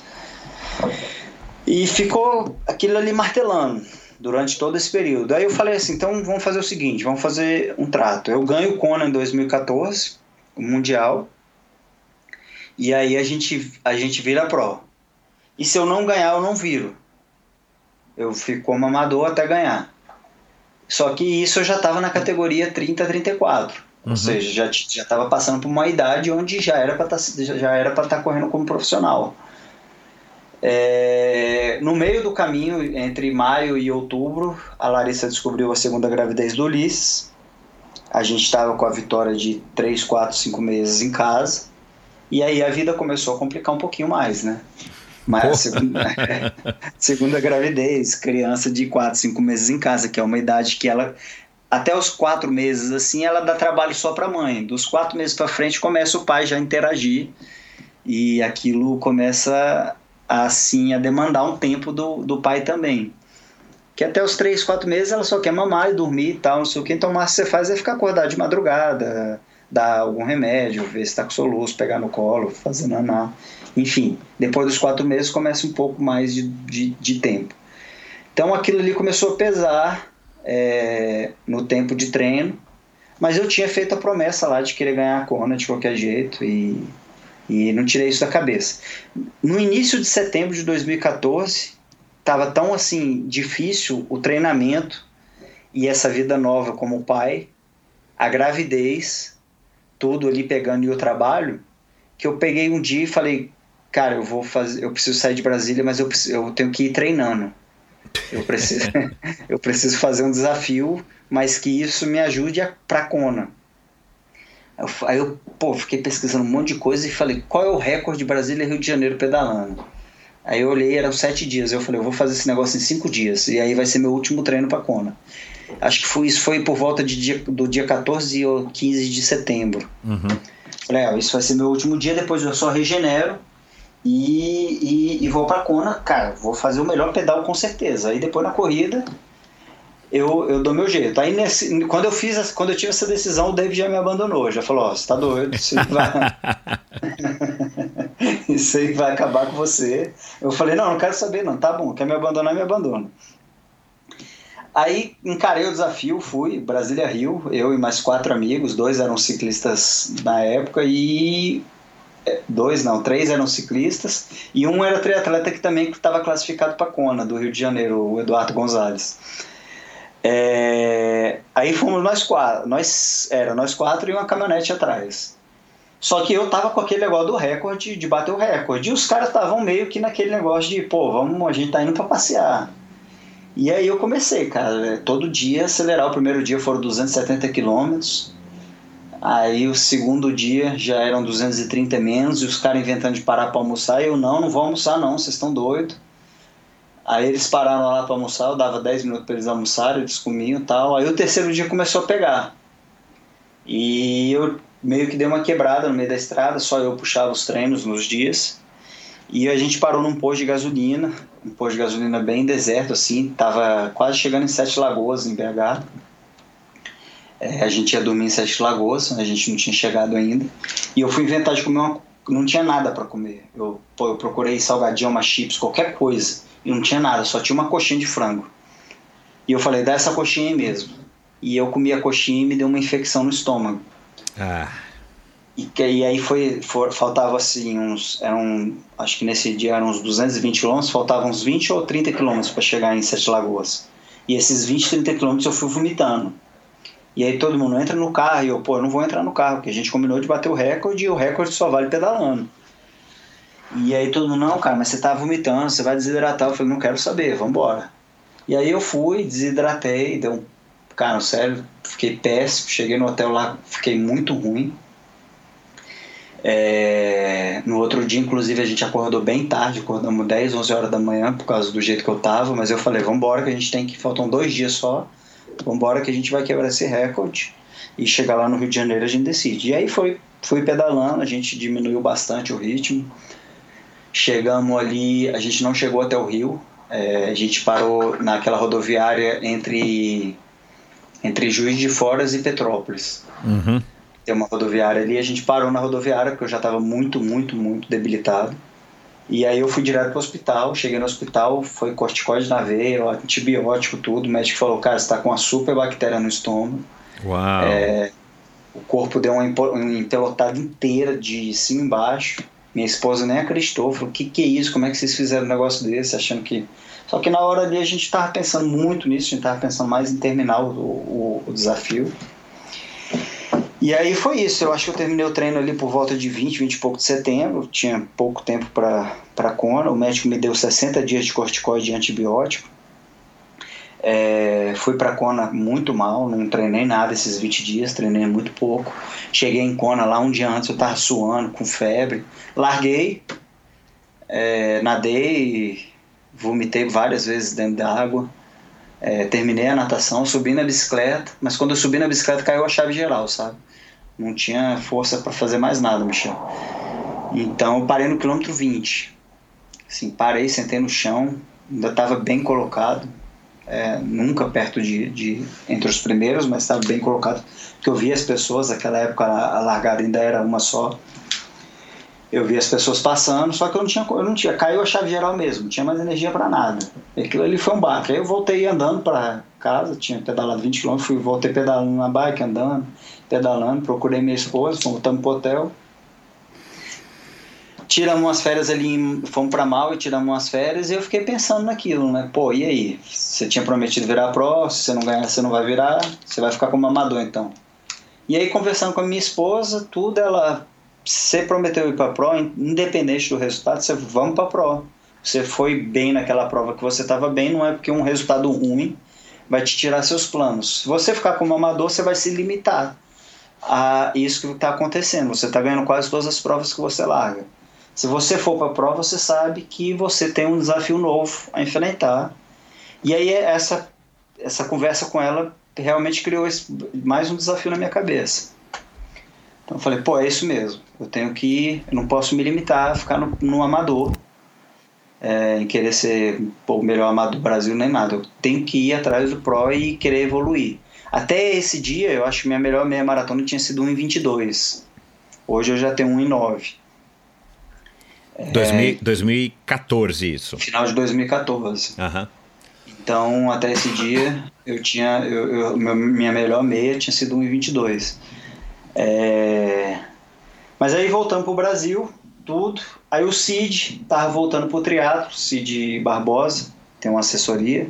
Ele nem tinha assessoria de triatlo ainda na época, ele tava voltando do mountain bike, ele tinha sido profissional com o Reinaldo há um tempão atrás e tava indo morar em Brasília para fazer uma pós.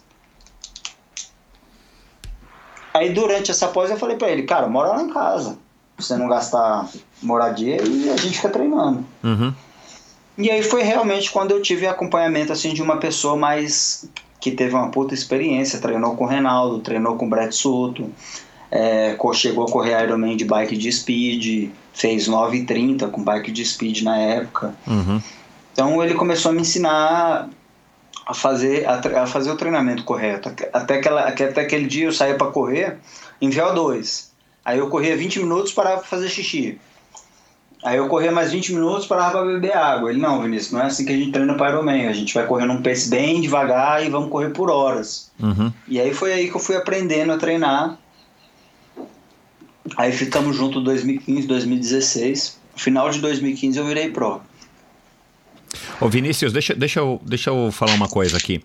Ah, não, não passava pela tua cabeça, e ainda mais por conta dessas dificuldades né, que você enfrentou, que, que são completamente naturais, eu acho que você hoje talvez reconheça isso, que você precisaria dar tempo ao tempo para que você tivesse é, a, a bagagem, a experiência necessária para para acertar a mão no, nos treinos e na competição? Ou para você é, era na época era uma coisa completamente factível é, começar e logo querer ser campeão? Não, passava bastante isso sobre o tempo, mas ao mesmo tempo que é, é, essa era uma questão muito é, ela era muito debatida na minha cabeça, até mesmo com o Cid, mas ao mesmo tempo que passava, eu já estava com 31 anos. Ah, tá. então, tá. Você, então, você se colocou essa pressa também. Tipo, exatamente. Preciso, tá. Exatamente. Ao mesmo tempo que passava, pô, você não tem tempo para aguentar 40 horas de treino na semana. Você precisa realmente de passar por uma escadinha. E ao mesmo tempo eu conversava com o Cid, era uma coisa que ele brigava muito comigo. Eu falava, Cid, a gente precisa forçar, mesmo que meu corpo não aguente, a gente precisa ultrapassar os limites, porque eu preciso. Eu, eu sei que não existe como cortar caminho, mas eu tenho como apressar o caminho através Entendi. da disciplina. Então a gente acabava que forçava um pouco mais por causa disso, porque eu sabia que eu tinha 31 anos, uhum. a gente entendia que o auge ali era entre os 36, 37, 38 e que eu tinha um longo, uma longa jornada pela frente. Uhum. Mas ao mesmo tempo você, você sentia é, ou você percebia que que essa adaptação, porque cara, treino na verdade é adaptação, né? A gente a gente estimula o organismo, a gente a gente se força a fazer ah, uma coisa que o corpo não está acostumado, né? A gente quebra as fibras para depois regenerá-las e voltar, né, um tempo depois, um dia, dois, três dias depois e voltar mais forte. Assim a gente vai construindo. Você, você sentia que estava difícil de assimilar todo esse, essa, enfim, essas sessões de treinamento, vamos dizer, essa metodologia apressada? Sentia, sentia muito. Sentia bastante, às vezes. Mas mesmo eu... assim você achava que, que tinha que passar por isso para eventualmente cruzar essa barreira e finalmente estar tá absorvendo os treinos? Eu me cobrava, eu me cobrava muito. É, às vezes eu, eu sabia que até que eu estava no caminho errado. Muitas das vezes eu, eu, eu me encontrava num caminho errado. É, é, por isso que eu passei por tantas lesões que eu passei, algumas, alguns acidentes também. Alguns dos meus acidentes foram de tão cansado que eu estava. Ah, é, tá. Então eu via que eu estava no caminho errado, mas eu ficava sempre com aquela com essa cobrança, sabe? Eu, tenho, eu não tenho tempo, assim. Eu não tenho, por exemplo, se você pegar o Braulio, o Braulio largou em Kona no ano passado e falou: pô, eu tenho 20 anos de esporte. Então, todo ninguém está acreditando que eu posso vir aqui fazer alguma coisa, mas eu já eu tenho 20 anos me dedicando a isso, uhum. é, a nível a, a, nível melhor do mundo. Então, pô, eu, eu tenho experiência para fazer. Então, eu não tinha isso. Uhum. É, eu tinha a parte mental muito forte, que era essa vontade de querer crescer, mas a parte física, realmente, esses 20 anos, que Frodeno tem 25, o Brownlee tem 20, enfim, esses caras têm tantos anos Santiago também, é, Igor também, enfim, eu não tinha. E essa cobrança desse tempo que eu não tenho ficava toda hora me batendo. Então, às vezes alguém falava, pô, Vinícius, você não precisa treinar 40 horas semana. Mas eu falava, você treina quanto? Aí, não, eu treino de 25 a 30, beleza. Então eu preciso treinar 40 porque você tem 20 anos, então ficava ah, batendo isso tá. na minha cabeça. Entendi. Você tem 20 anos e eu não tenho 20 anos, então eu preciso correr atrás do tempo que você teve e eu não tive. Porque fisicamente meu corpo não está preparado, o seu tá. E então ficava batendo isso, mas ao mesmo tempo ficava também falando isso. Pô, você precisa dar tempo ao tempo. E, uhum. e, e, aí eu realmente fui entendendo isso de acordo com que meu corpo foi crescendo. Só que eu acho que ele não teria crescido tanto. Claro que eu passei por muita lesão que me também levou para trás. Uhum. É, me levou bastante para trás. Então, às vezes, pô, dei 10 passos para frente, talvez tenha dado 20 para trás.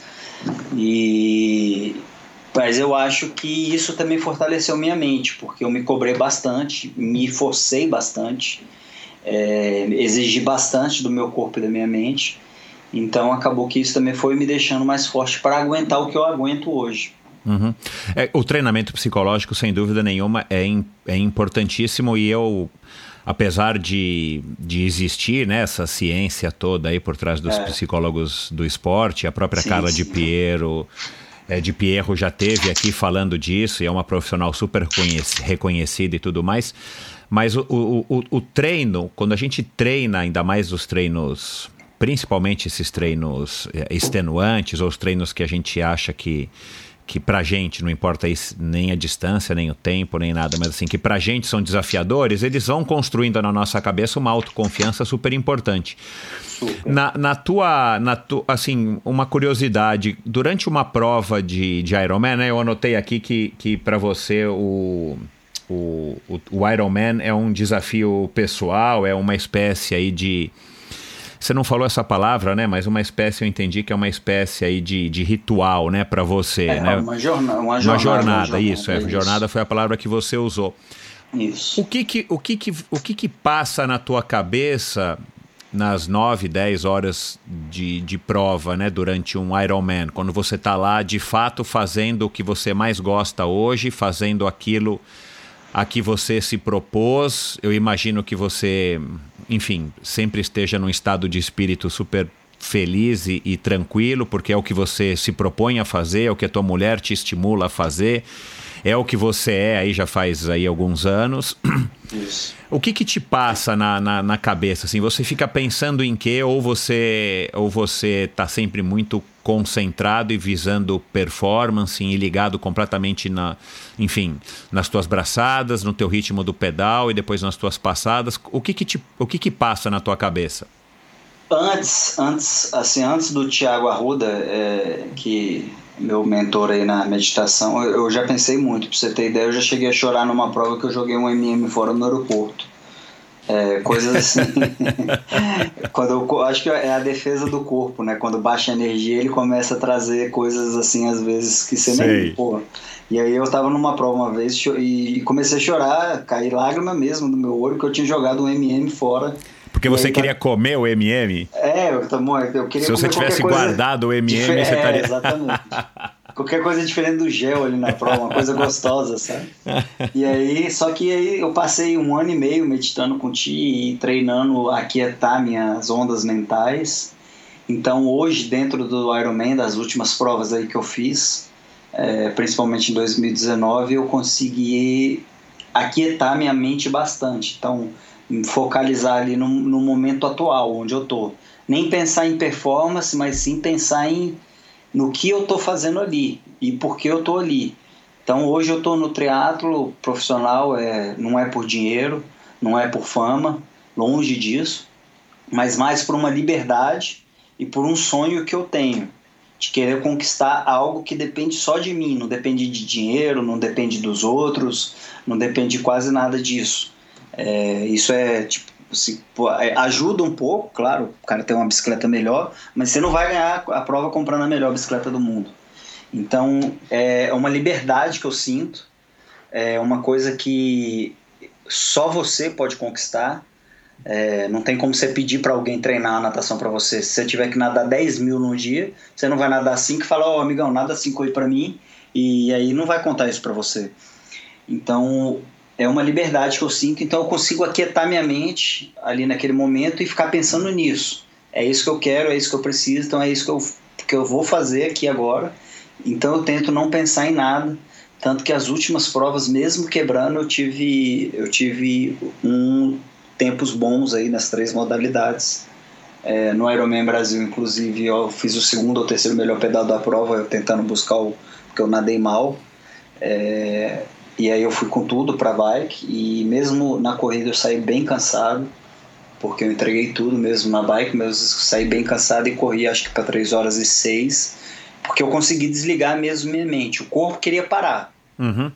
Então, ao mesmo tempo que o corpo quer parar, está sem energia, a primeira coisa que ele faz é mandar um, um, um sinal, um, um, sinal lá para o seu cérebro, para ele usar alguma coisa para o seu cérebro começar a tentar te, te estacionar. Então, toda vez que o cérebro começava, assim, em menos de 5 segundos eu conseguia parar isso, mas isso foi através de um, quase um ano e meio de meditação. Meditação. É. Uhum. Então, toda vez ali que começava alguma coisa assim, ah, Vinícius, sua família, não sei o que, eu já. Pss, fica quieto aí que eu, a, a, história aqui é outra. Foi você que, que, que, que estimulou, que incentivou o Daniel também a meditar? Foi, eu, eu, coloquei, eu coloquei ele com o Ti, é, o Ti, o Ti Arruda treina aí hoje grandes empresários e atletas. Então, o Daniel sempre foi uma pessoa fisicamente incrível, mas uhum. mentalmente ele é totalmente instável. É, e aí a meditação, você Exato. já experimentando e, é, essa estabilidade, os benefícios, você vislumbrou que para ele também poderia pra ser ele, legal. Exatamente. Aí eu conversei com o Ti, falei, pô, Ti, vamos botar ele no, no, no time de atletas de performance. O cara vai pegar a vaga para Tóquio. O Ti topou e aí começou também o treinamento com ele de meditação. E aí tá, tá melhorando bastante, mas ele ainda tem muita instabilidade mental uhum. em, por, por várias questões dele aí de querer. Ele quer, ele quer mais mudar o mundo do que mudar ele mesmo. Tipo assim, ele quer, ele, quer, ele, quer, ele quer ajudar o mundo a girar em vez de ver onde ele tá e ele mesmo ir. E com isso, talvez o mundo melhorar, né? Uhum, Mas não, ele uhum. quer ajudar todo mundo em volta dele.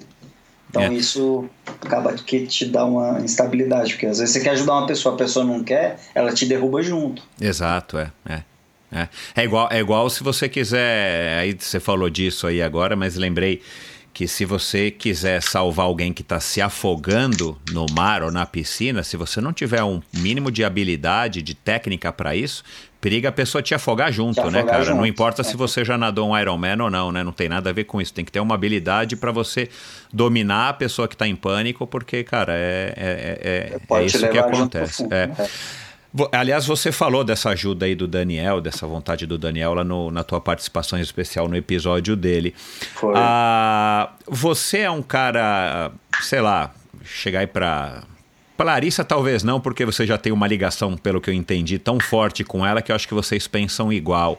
Mas sei lá, chegar pro teu irmão, por exemplo, pro teu pai e perguntar para eles, tipo, qual que é o, o maior, maior defeito do do, do Vinícius, eles vão falar que você é um cara cabeça dura e você é um cara que é insistente?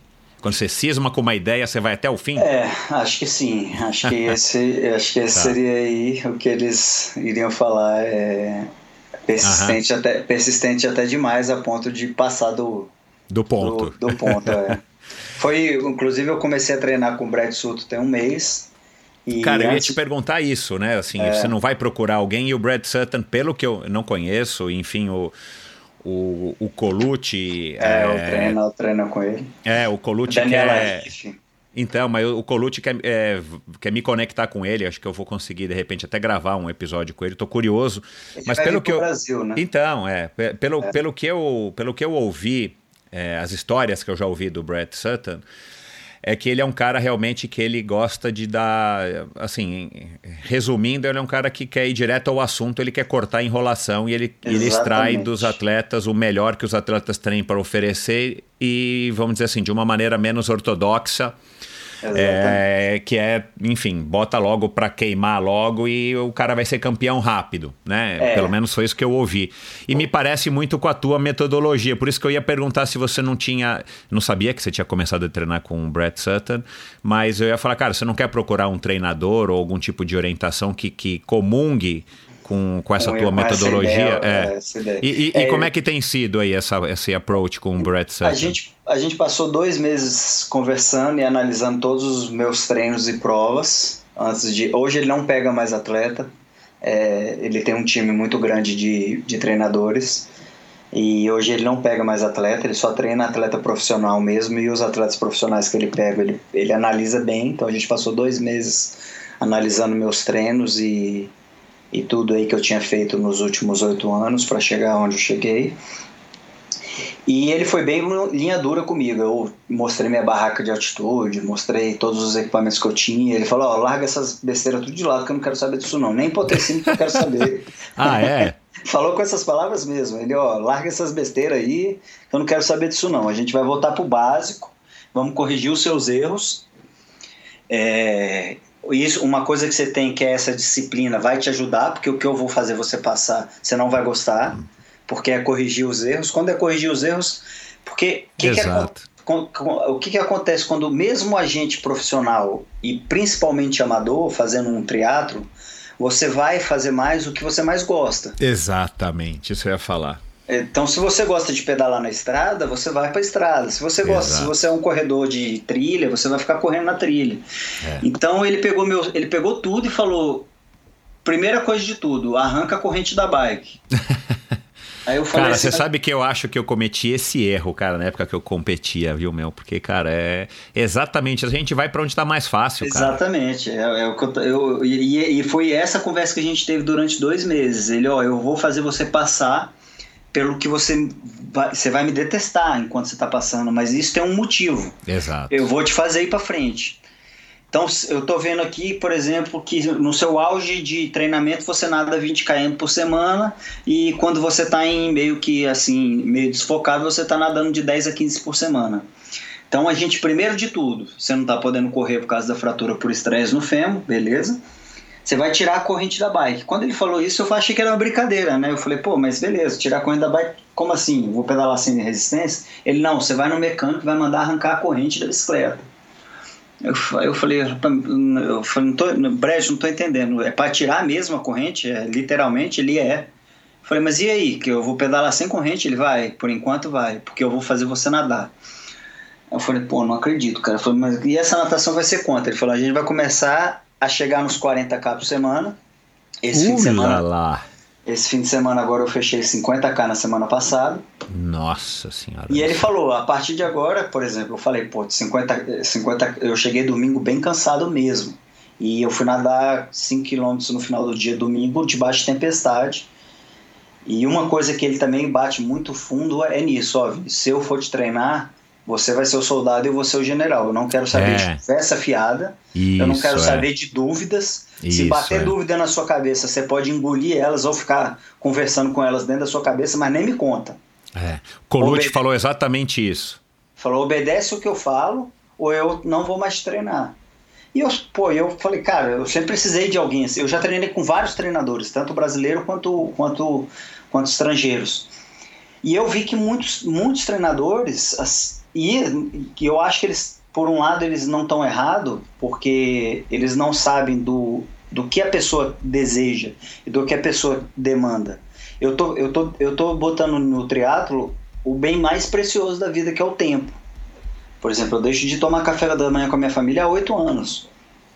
Então esse, isso, isso eu não tenho como voltar atrás. Então se eu for fazer isso, eu vou fazer direito. Só que alguns dos treinadores, eles não querem ir tão a fundo porque eles, pô, é como se você tivesse um cliente. se você botar assim, o que o Brett fez comigo, quad, quad, quadriplicou meu volume de natação, que é o que eu menos gosto de fazer. Não que eu não gosto, eu gosto de nadar, mas é o que eu menos gosto. Uhum. E tirou o que eu mais gosto, que é pedalar, principalmente na estrada. É, então ele tirou o que eu mais gosto nas últimas quatro semanas e quadriplicou o que eu menos gosto.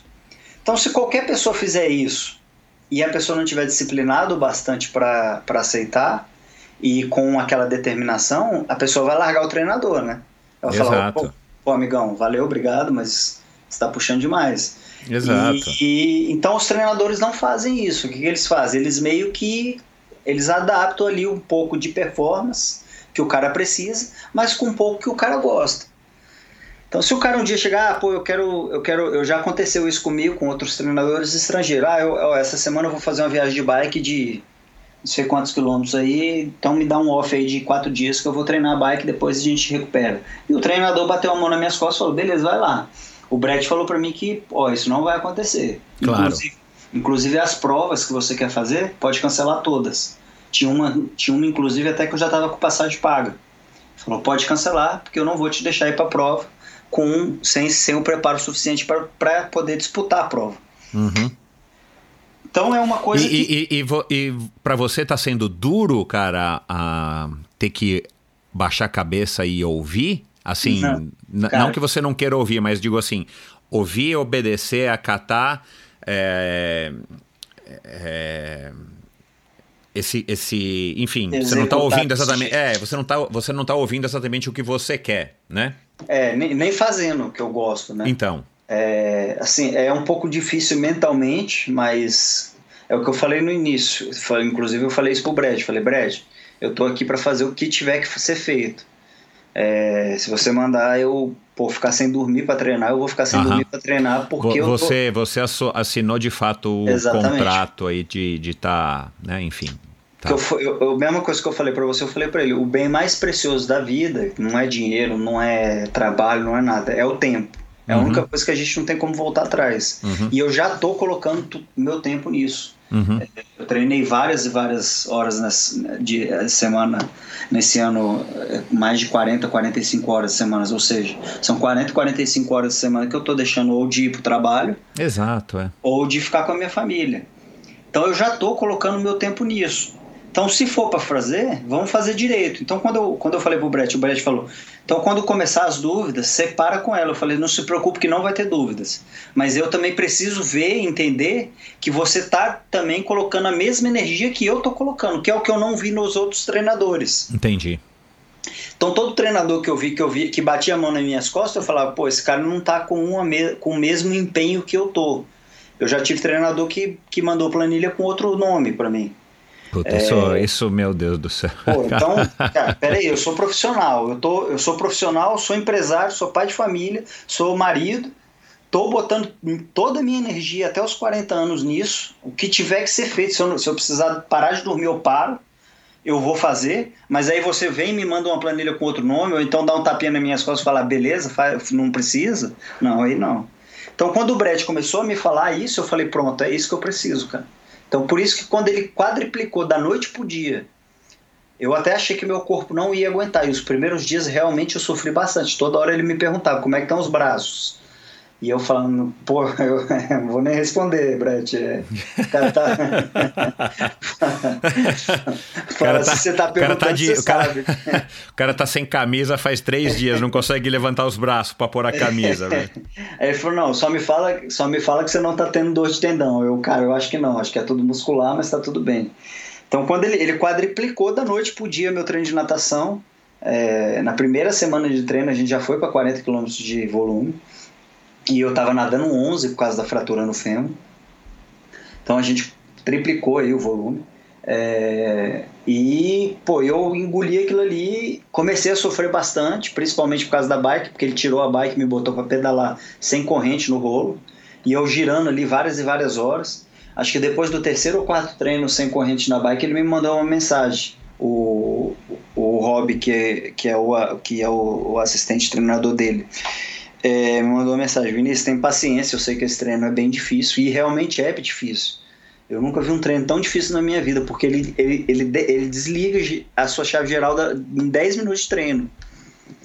é, você ficar rodando sem corrente, porque você não tem físico e você está Aham. fazendo um exercício. Só que sem trabalhar nada de físico, você fica rodando ali a bicicleta e tá e nada acontece. Uhum.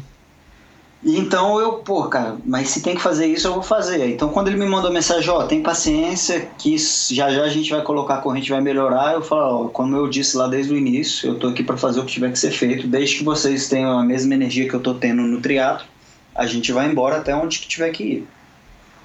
Entendi. Então, então eu, a dú- dúvida, dúvida eu não criei. Não, agora, se você perguntar, pô, você gostou? Nas duas primeiras semanas eu não gostei, realmente eu não gostei. Mas hoje eu já tô achando assim bacana. Ontem eu fui nadar lá os 5 km debaixo de tempestade mesmo, e isso eram 7 horas da noite de domingo. Eu fui nadar super feliz, e os braços, claro, cansado, doendo, pra, já ia fechar os 50k na semana. É, mas eu tava super feliz ali porque eu tava vendo que, pô, é isso mesmo que eu preciso. Eu nunca saí no primeiro bloco no profissional, Uhum. Natação. Então, se ele me botar pra sair no primeiro bloco profissional com a bike que eu tenho, então já vai ser outra prova. Claro. Diferente de você sair lá atrás e buscar. Por mais que não tenha vácuo, é, o pelotão ele tem um- uma influência né, motivacional. Ah, total.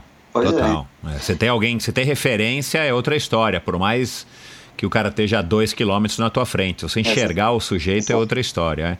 É. É outra história. Ô, ô Vini, o, assim, o, o, que que, quando que você acha, ou você já esteve, ou você está hoje é, na, na- no teu lado é, esportivo, na tua vida, conciliando o- as tuas vontades com, com a tua dedicação, agora com essa nova fase Brett Sutton e tal, num, num estado vai de equilíbrio, num estado de harmonia para que você consiga de fato melhorar. Você acha que você está chegando nisso ou você acha que ainda não está? Você acha que não precisa ou você acha que sempre esteve, que tua vida é assim? Porque, cara, eu acho que você ah, ah, entende isso. Para quem está ouvindo, de fato, né? A gente brinca do Crazy e tal, mas o Crazy acabou que, né? Toda brincadeira tem um fundo de verdade.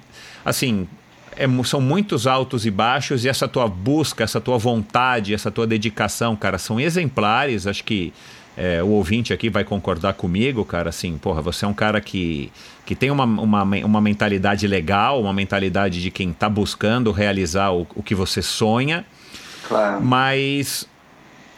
Assim, dá a Tem impressão. que ter uma harmonia, né? É, dá a impressão, cara, que, que de ouvir que, que, que você ainda não encontrou esse equilíbrio, né? Esse estado, vai, que aí uns chamam de zen, ou steady state, ou uma harmonia, né, cara? Assim, você, você, para você, você tá em harmonia, você já teve pior, você acha que você tá chegando. Como é que você enxerga isso? O que, que é equilíbrio para você? O que, que vai significar, ou o que, que significa equilíbrio quando, é, se- quando você atingi-lo, por exemplo? Eu acho que eu atingi esse equilíbrio durante eh, essa recuperação dessa fratura por estresse, que foi a ma- maior recuperação até hoje longe do esporte. Eu já tive várias cirurgias aí durante Aham. eh, minha carreira, mas eh, em todas essas recuperações eu tive uma cirurgia do joelho, tive cirurgia, tive uma, uma, uma escápula quebrada. Enfim, de todas essas fraturas eu nunca fiquei tanto tempo afastado igual eu fiquei. Dessa vez eu fiquei quatro semanas de muleta. Então, durante todo esse tempo, foi quando eu procurei o Brett Suto, é, eu comecei a ver que realmente eu já atingi a, eu já atingi o sucesso em todas as áreas da minha vida. Então, é, eu tenho um sonho, claro, de vencer um mundial de- do, do Ironman e custe o que custar, eu vou correr atrás dele. É, custe assim é, o sacrifício, a disciplina e o que o Brett pedir para fazer, eu vou fazer. Mas eu já senti, eu já sinto que eu já atingi o sucesso de o sucesso que eu digo na minha vida pessoal. Uhum. É, eu já tenho eu já tenho um emprego, é, trabalho desde os 13 anos de idade e consegui, graças a Deus, ter sucesso nessa área. Já tenho minha família, meus filhos criados e estudando e tendo como exemplo o pai. E o sonho de ser campeão mundial é um sonho que eu vou correr atrás, mas mesmo que não alcance, eu percebi agora que eu, eu entreguei tudo que eu, que eu, eu entreguei e vou entregar tudo que eu tenho. Então, alcançar realmente o, o título é, não depende só tipo, da minha energia, depende de muita coisa, até mesmo do dia da prova. Eu posso Claro, até chegar é. no, eu posso chegar no nível de vencer a prova, mas eu posso no dia não estar bem e acabar Claro. não vencendo. Então isso não vai ser uma frustração para mim. Uhum. Porque eu tô vendo que eu realmente, quando eu fraturei agora e eu consegui passar por todos esse momento, é, quatro semanas de muleta, depois quatro semanas nadando, depois quatro semanas pedalando um pouco, e aí entrei com o Brett Suto, o Brett Suto tirou a corrente da minha bike, botou esse volume monstruoso que eu nunca tinha pensado em sonhar em nadar na minha vida. Então eu percebi que o, o principal eu já conquistei, que é a vontade, a disciplina e a energia para alcançar. Então isso, então com isso eu já eu já estou satisfeito. Agora, é, se eu vou buscar, se eu vou conquistar o título mundial, já não depende 100% de mim. Claro que 99,9% depende de mim, mas 0,01% tem as variáveis. Eu posso não estar bem no dia, posso, pode acontecer outras, outras lesões, enfim. Não, e você não acontecer- controla os teus oponentes, né, cara? Exatamente. Assim, você consegue treinar o máximo que você pode, mas Não você não consegue tá avaliar quanto que os outros estão Exato. treinando, ou as dificuldades, ou as facilidades que eles têm, né? Exato. Então, o que, que, que, que eu vejo hoje? Eu já, alcance, eu já alcancei o sucesso na vida empresarial, minha vida está muito bem estável, graças a Deus. É, minha vida familiar está super estável. Pô, meu, a gente, eu e minha esposa raramente a gente briga. Claro que nenhum casal é perfeito, todo mundo briga, mas as nossas brigas são sempre assim coisas de espontânea, briga na hora e 10 minutos depois de estar se beijando e se amando novamente. É, meus filhos estão sendo criados e educados da melhor maneira possível, que eu sempre quis para mim. É, então, isso tudo já são três pontos de sucesso. E no esporte eu conquistei realmente é, um sucesso que foi buscar essa categoria profissional no triatlo. É, mesmo eu tendo fracassado lá, que eu vejo como que foi como um fracasso, mas foi um fracasso positivo lá na época Exato, do automobilismo. Eu fracassei do lado do automobilismo, mas ajudei minha família, o que deu um sucesso familiar. Então, é, isso, isso foi um fracasso positivo. Foi um fracasso, mas foi um fracasso positivo. É, foi, foi, um, foi um, uma derrota, talvez, não sei se um fracasso, mas assim, foi uma, uma derrota que você teve, mas que acabou te levando Por a um um sucesso melhor. em outro aspecto, claro. E, e, meu, e, e eu acredito muito nisso. Você só é o cara que você é hoje por tudo Por que tudo você que passou. faz, claro, Bom claro. e ruim. Claro, né? claro, E- como os- ruim. Exato. E como o si não existe, né, cara? Então, assim, Exato. É, é, é o que a gente tem que tirar o melhor proveito de tudo que acontece na nossa vida. Agora, esse, esse, esse, essa meta, esse plano aí que você tá, traçou, tá traçando com o Brett, é, ele é para esse ano 2020 ou é um pouco mais longo ou ainda não tem determinado ou depende de como que você vai reagir até o meio do ano? Não, é- vai ser tudo, tudo vai ser a longo prazo. A gente não definiu nem metas de prova ainda. Eu Entendi. fui, eu tinha o Ironman Dubai para fazer, que é, já era o terceiro ano que eu ia. Ele mandou cancelar, então eu vou cancelar. Enfim, é, ser campeão mundial é o sonho que eu tenho. Eu não vou sonhar pequeno no esporte, Uhum. conquistar qualquer coisa. Então, se eu for sonhar, eu vou sonhar. Claro que a, disciplina, a disciplina é como uma chama. A gente precisa ficar, a gente precisa ficar alimentando ela. Isso, é. Mas a gente precisa ter um ponto, ponto mais alto possível, como se fosse a ponta do iceberg lá em cima. Então lá está o título mundial. Só que no meio do caminho eu preciso realmente continuar alimentando a, a chama, porque se eu boto um, um- um sonho daqui cinco anos é, e eu não tiver nenhuma, nada para alimentar minha, o meu fogo, nesses cinco anos ele vai se apagar em uma hora ou outra e vai. Então eu já passei por Brett algumas coisas que eu tenho vontade de conquistar. É, e isso aí a gente vai. Só que ele não botou prazo para nada, nem prova. Ele falou: a gente não vai falar em prova agora, a gente vai consertar os seus defeitos, te deixar preparado para o que a gente precisa, e daí para frente a gente vai começar a programar e organizar o que se deve ser feito no esporte. E quem vai fazer isso sou eu, tanto como campos de treinamento, como, como próprias provas. Quem vai decidir as provas sou eu porque eu vou analisar aqui devagarzinho com- qual é a época do ano que você está bem, tudo certinho de acordo com tudo que você fez. Aham. E aí sim a gente vai planejar. Mas o alvo principal sim é Kona, ir pra lá e, e entregar o meu melhor lá. E claro, eu não vou sonhar pequeno em ser top 10 ou top 5. Se eu for pra lá, eu quero ganhar. Mas se eu não ganhar também, eu sei que o sucesso que eu queria atingir é esse. De realmente entregar toda a minha energia. E eu tô conseguindo fazer isso. Eu provei agora com para mim mesmo com essa troca assim radical de, de, de estilo de treinamento. Uhum. Então, se, eu Uhum. tivesse, se eu tivesse abortado nessas últimas quatro semanas, eu acho que eu teria falado, pô, realmente eu não vou conseguir chegar lá. Mas como eu não abortei e me senti feliz nas quatro semanas, mesmo assim, não gostando do estilo de treinamento no início, mas agora já estou adaptando, como eu consegui passar isso e, e positivamente, com pensamento positivo, eu acredito que a gente consegue.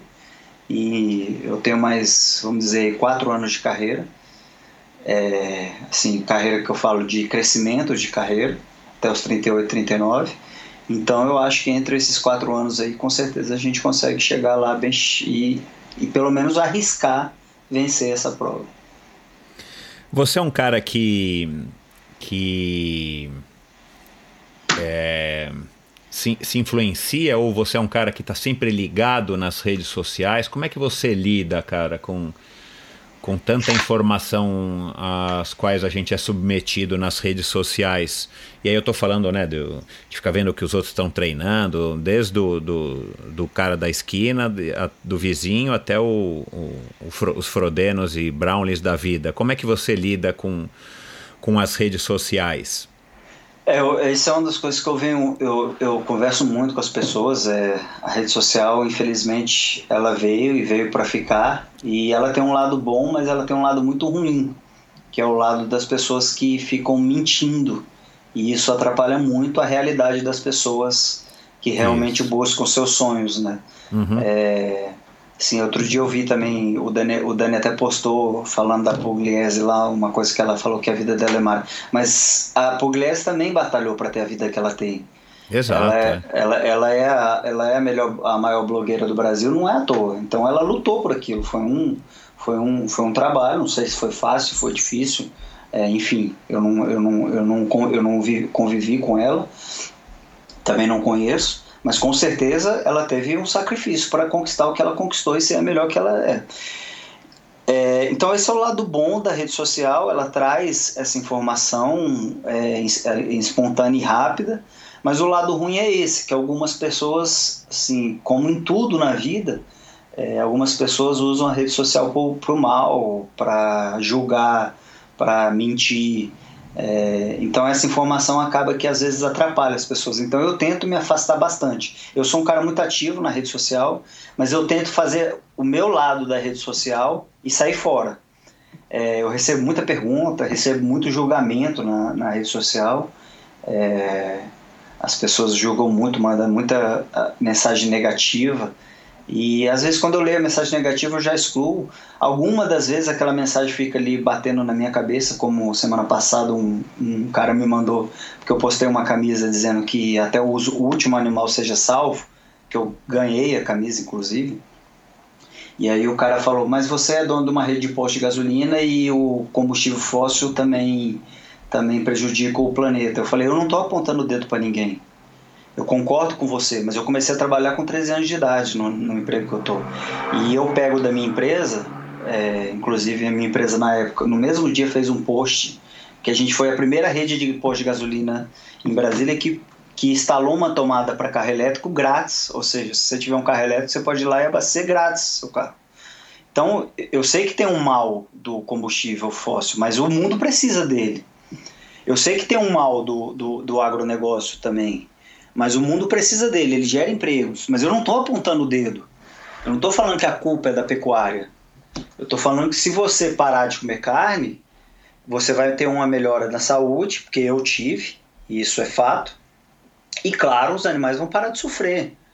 Mas se você gosta de comer carne te deixa feliz, eu sempre falei isso na rede social e comento. E esse comentário ficou, ficou na minha cabeça um pouco porque realmente mexeu. Falei, pô, a pessoa fica. Eu, eu nunca apontei o dedo pro, pro, pro, pro, pro, pro um, pro um fazendeiro. Falar, ah, a culpa é sua de matar a vaca. Não, eu não, tô, não quero culpar ninguém. Eu quero que o mundo seja melhor. Se você parar de comer carne, se você, se, por, eu falei inclusive pro rapaz, se você comprar um carro elétrico, você pode abastecer na minha rede o seu carro de graça. Só sei lá conectar a tomada é você. E eu te apoio. O dia que tiver uma caminhonete elétrica no Brasil, eu vou comprar uma para mim. Só não comprei um carro elétrico até hoje porque não tem caminhonete. Eu preciso de caminhonete para carregar a bicicleta. Então, enfim, a gente precisa tentar ter um mundo melhor e não ficar julgando as pessoas. Então, a rede social tem muito disso. E é muito fácil a informação chegar em qualquer pessoa. Por exemplo, você pode mandar uma mensagem para o Frodeno. Ele pode ler ou pode não ler, não sei.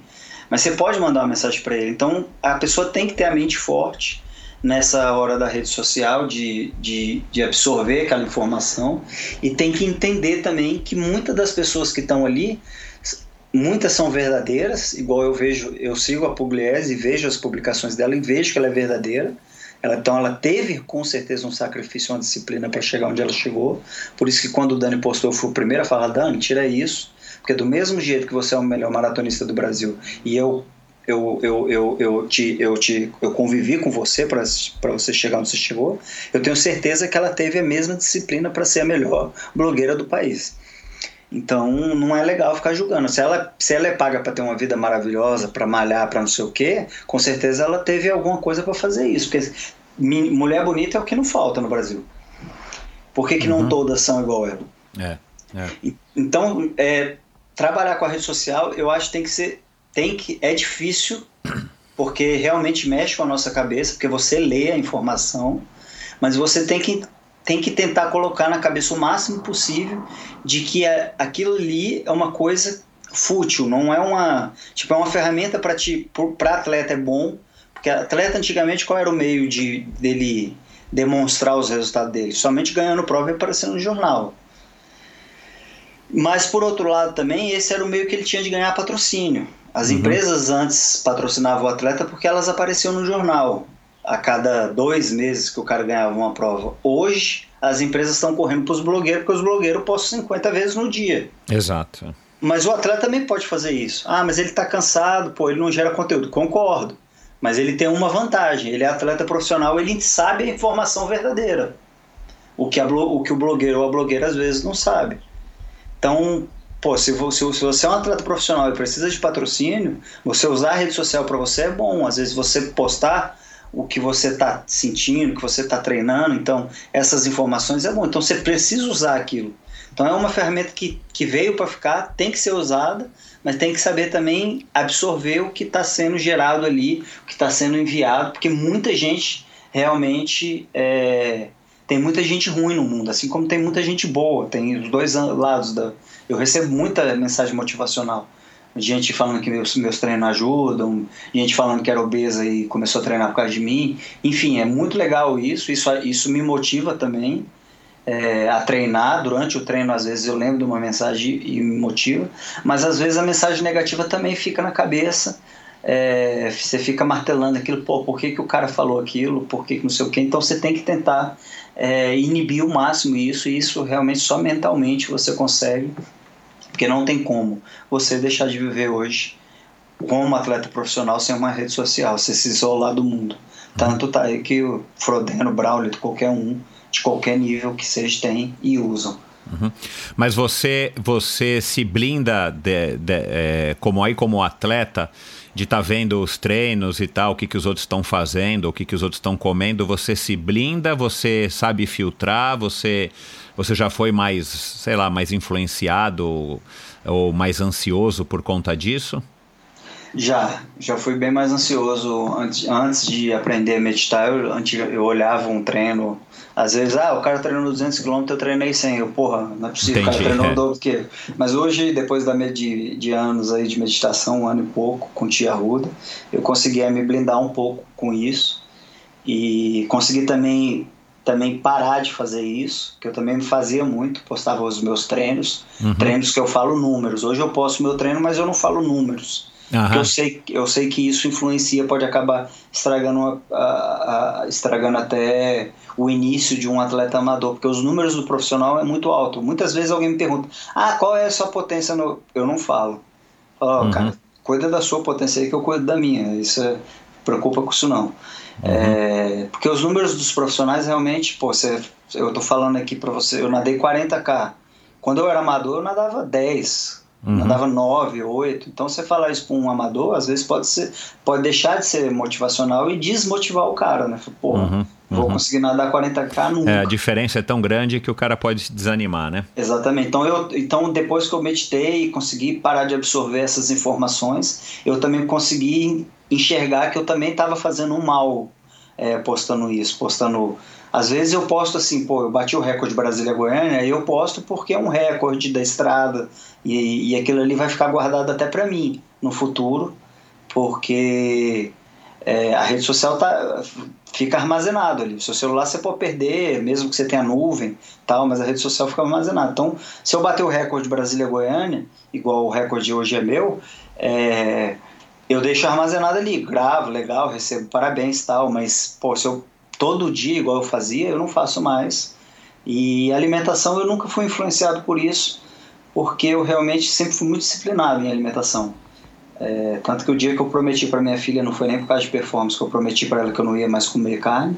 Eu prometi e da noite pro dia eu nunca mais. Falei, pode parar de comprar carne que eu não, não como mais. Então, nessa parte da alimentação eu sou tranquilo, mas no do treino eu fui influenciado bastante no início. Hoje eu não sou mais, mas ao mesmo tempo eu também não. Eu tento não passar isso para as pessoas.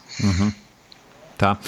Você. vo- A gente vai falar. A gente combinou aqui antes de começar a gravação. Vamos fazer aí. Vamos aproveitar aí a, o sucesso da Gabriela Pugliese. Vamos fazer também uma promoção que vai é, arrebentar a internet. Vão cair todos os servidores globais. A gente vai falar daqui a pouco dessa promoção do, do Crazy do Cerrado Team, né? Um perfil recente aí que você a- abriu no Instagram.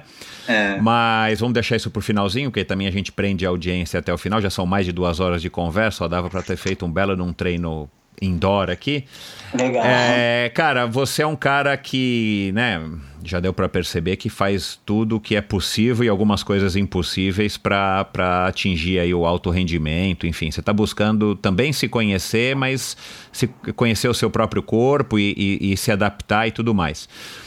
Graças a, a muito, muita cabeçada, como você falou, você já está num estágio já mais avançado, isso é ótimo, você está evoluindo, isso que interessa, mas, cara, você acabou de falar aí dessa dessa ah, dessa ordem, dessa orientação, dessa instrução do Brad Sutton de tipo se livra disso, da câmera hiperbárica, de, de, de, de power meter e tudo mais.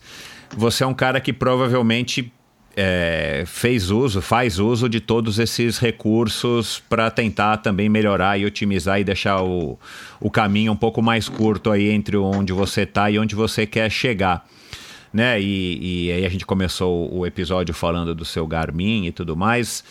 Cara, tem algum desses, desses gadgets, desses acessórios que, que você não, não quer se livrar de jeito nenhum, que você teve que negociar com o Brad Sutton, ou, ou que você eventualmente até se livrou agora, mas é uma coisa que você, enfim, não gostaria de ter se livrado, que você. Não que você dependa dele, muito pelo contrário, mas que você acha que ele, que ele é fundamental para que você é, enfim, melhore o seu desempenho, monitore o seu desempenho, seja um smart trainer, essa câmera hiperbárica, um Garmin, a própria conta no Strava, tudo isso que acaba é, que são recursos tecnológicos, né? Que se não É, fosse aí o avanço da tecnologia, né? A gente, né, cara, na minha época não, não, não tinha nada disso, era um polar e olhe lá com a cinta É. no peito e É, e o- é isso. Ketai, o famoso Ketai com amarrado Exato, um exato. imãzinho amarrado no, no, É. no, no raio da bike. Qual, qual desses que você não abre mão de jeito nenhum que você acha que é que são aí, vai, importantes para você? Então, o Brett, o Brett ele é bem, ele é bem duro na linha, ele não tem, com ele não tem meio termo, não tem plano B, é só o plano A e ponto final. Aham. Então, com ele não tem conversa. É, eu trouxe a câmera hiperbárica há pouco tempo, estou usando ela praticamente quase todo dia, apesar dele ter falado larga de mão todas essas besteiras. Eu sei que quan- ele não quer que eu treine na câmera hiperbárica, mas descansar lá dentro, fazer uma normatec lá dentro, ele não é contra. E eu realmente, assim, eu tenho acompanhado o, o- a evolução dela no- na minha hemoglobina e já subiu, assim, não é, por esporte não é considerável, mas já subiu quase um ponto na Uhum. hemoglobina. É, isso a gente está falando aí de 60 dias de uso. Então é algo que evolui mesmo físico. É, se a gente conseguir evoluir a hemoglobina, não é à toa que os atletas profissionais, assim como o Brett mesmo, vive na altitude, vive lá em São Mortis, outros moram em Boulder, nos Estados Unidos, mas infelizmente eu, eu, se eu fosse só atleta profissional, para mim seria fácil. Ah, vamos passar dois meses. O Reinaldo faz muito isso no meio do ano Isso, e o Brett, é. O Brett me pediu para fazer isso no meio do ano. Eu falei para ele, Brett, até umas quatro, seis semanas eu consigo, que eu consigo trabalhar fora pelo meu computador, mas após seis semanas começa a acumular muito problema, então eu tenho que voltar e resolver os problemas pessoalmente, tenho que estar cara a cara. Então eu posso ir seis semanas, volto duas, vou mais seis, enfim, eu não consigo ficar dois meses na altitude.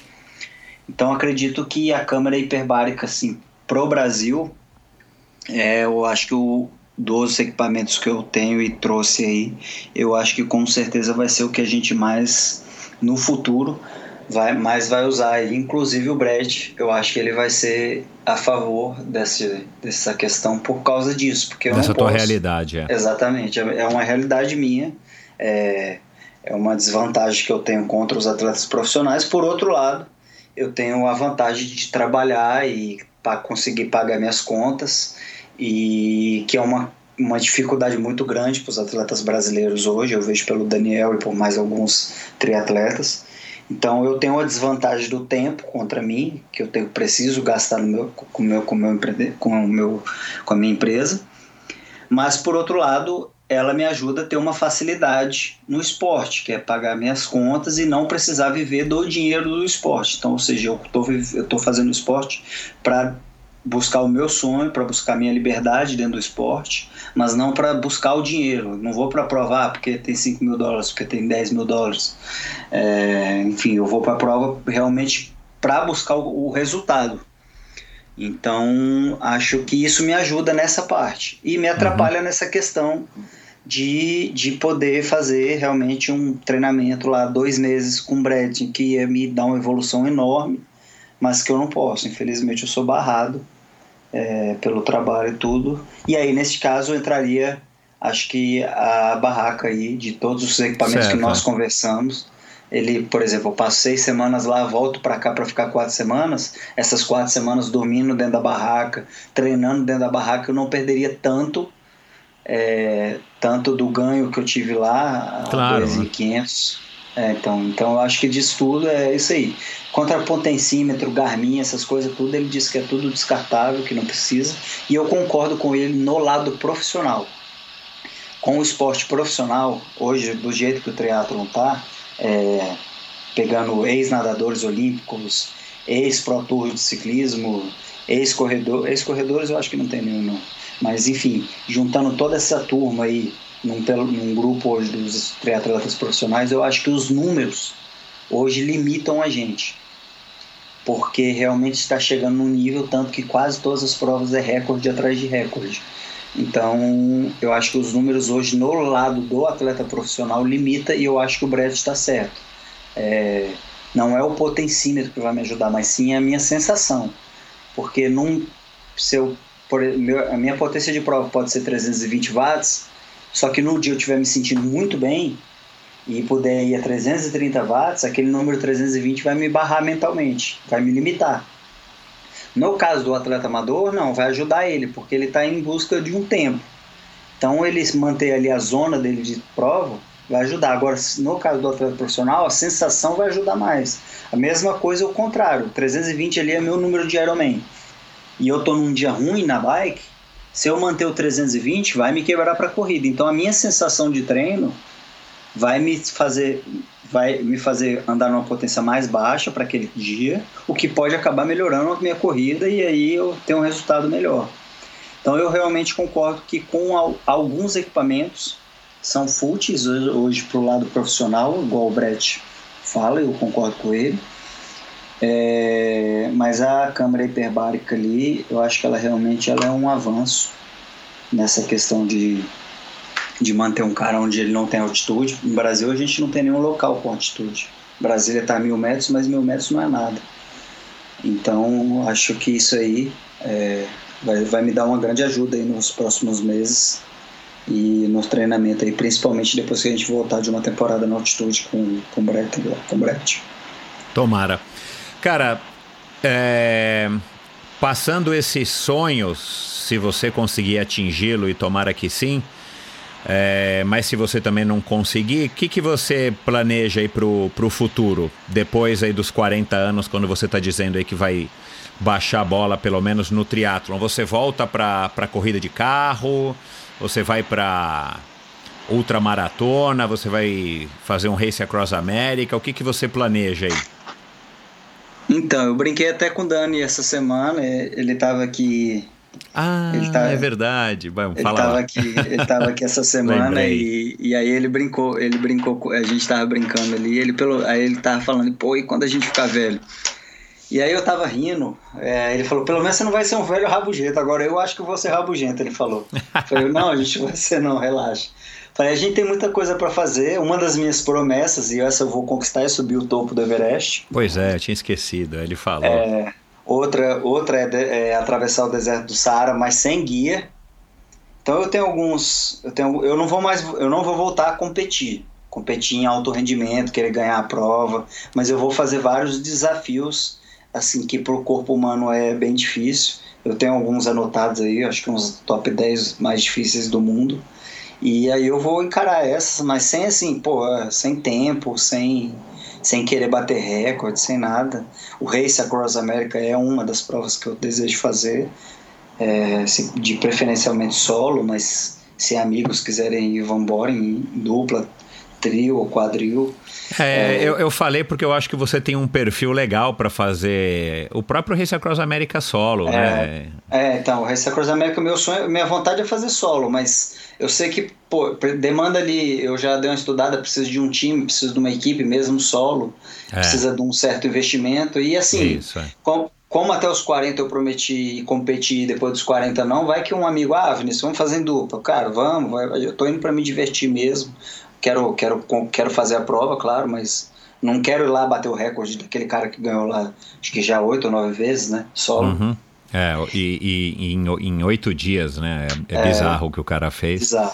O Strasser. Bizarro. Mas eu não tenho vontade de fazer isso. Depois dos 40, não. Eu vou conquistar todos esses objetivos, mas conquistá-los para ter, assim, pô, na minha cabeça, fiz, subi o topo do Everest, mas não é subir até o acampamento, é subir até o topo mesmo. Até brinquei com o Daniel, a gente vai subir o topo e deixar uma foto nossa lá de 2016, quando a gente se conheceu. E eu falei pra ele, eu falei, você vai comigo aí, porque ele fica brincando que não vai, que ele tem medo de morrer lá. Eu falei, você vai comigo, que é bom que se você morrer lá, quando morre lá fica congelado o corpo, né? Aí direto eu vou poder Caraca, te visitar. que fúnebre, meu.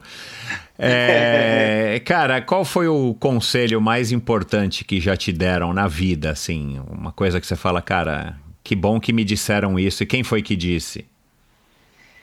Cara, um dos conselhos que eu mais ouvi na minha vida e que eu, assim, uso muito ele, foi, foi o meu mestre de meditação me disse, que ele realmente falou que eu tenho uma energia incrível dentro de mim e que é um leão praticamente e só que eu desperdiço ela e que quanto mais eu conseguir meditar e acalmar as minhas ondas mentais eu consigo canalizar ela no que eu realmente desejo então quando ele falou isso eu realmente pô, eu percebi assim toda a minha vida, eu, eu sempre tive essa energia e que realmente é verdade, só que eu realmente me desperdiçava ela. Tipo, pô, eu queria fazer tudo ao mesmo tempo. Então, se eu conseguir canalizar, e eu venho conseguindo fazer isso, eu consigo realizar muito mais coisas do que se eu sair soltando ela igual um louco e metralhando todo mundo para tudo que é lado. Então, isso aí foi um dos melhores conselhos que eu já tive aí, foi esse de que eu tenho realmente uma energia uma energia boa, é, tanto que é, quando eu comecei a ajudar o Dani, o Dani já tentou parar várias vezes no meio do caminho e eu falei: você não vai parar, não, bicho. Porque quando você virou para mim e falou que seu sonho é ir para Olimpíadas, você só para depois que você realizar seu sonho, pelo menos que você combinou comigo. É, então é uma das coisas que até que minha energia bate, né? Pô, é, bate nele também. É, várias vezes ele já chegou aqui em casa, não, vou parar porque o esporte, não sei o quê. Falou, não, você não vai parar, você não vai parar até você, você, você bater sua, sua promessa comigo. Depois você bater sua promessa comigo, a gente faz outra promessa e aí continua. Mas isso, é- eu acho que isso aí foi uma coisa bacana que o Ti me fez logo no início. O Ti Arruda também é um cara que ele seleciona os alunos dele, ele deve ter aí hoje uns 10 atletas ou 12 no máximo no time de performance, uns 5 empresários aí é, que praticam esporte e são grandes empresários. Então ele foi um cara que estuda, ele, ele estuda também os alunos dele antes de pegar para saber. E isso ele me falou logo no início. Ele, ó, eu já percebi, inclusive pelos seus retornos das, das lesões, das fraturas, que você sempre está positivo, você tem uma energia muito boa. Então, se você conseguir canalizar, o problema é que você não canaliza e acaba que acontece essas coisas.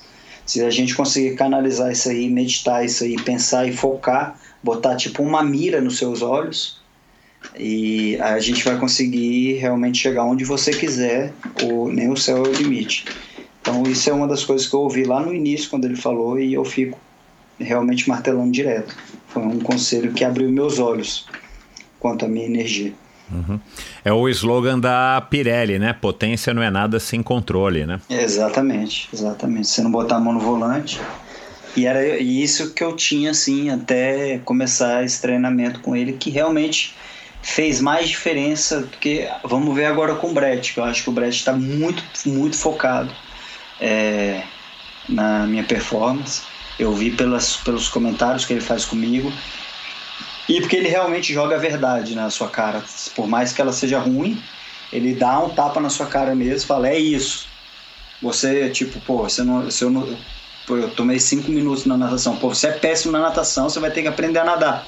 Então ele fala desse jeito, ele não fala, ó, vamos aprender a nadar, que você tá precisando. Então ele te dá uma porrada. Mas isso, isso é uma coisa eu achei bacana, é, que o cara fala a verdade, né? Pelo menos você tá vendo que ele, que ele também ele viu o seu defeito e que ele quer melhorar. Então acho que isso ajuda e isso mostra um controle que ele está tendo em cima do meu treinamento. Então, até esse momento, é, é- esse conselho que o time deu foi uma das coisas que mais me fizeram evoluir. Porque toda vez que eu começo a perder o controle, eu lembro disso e falo: pera, senta, medita, foca e vamos voltar aos nossos pensamentos, vamos voltar aqui. Se eu estiver trabalhando, eu foco ali no que eu estou trabalhando, porque às vezes eu estou trabalhando pensando no treino.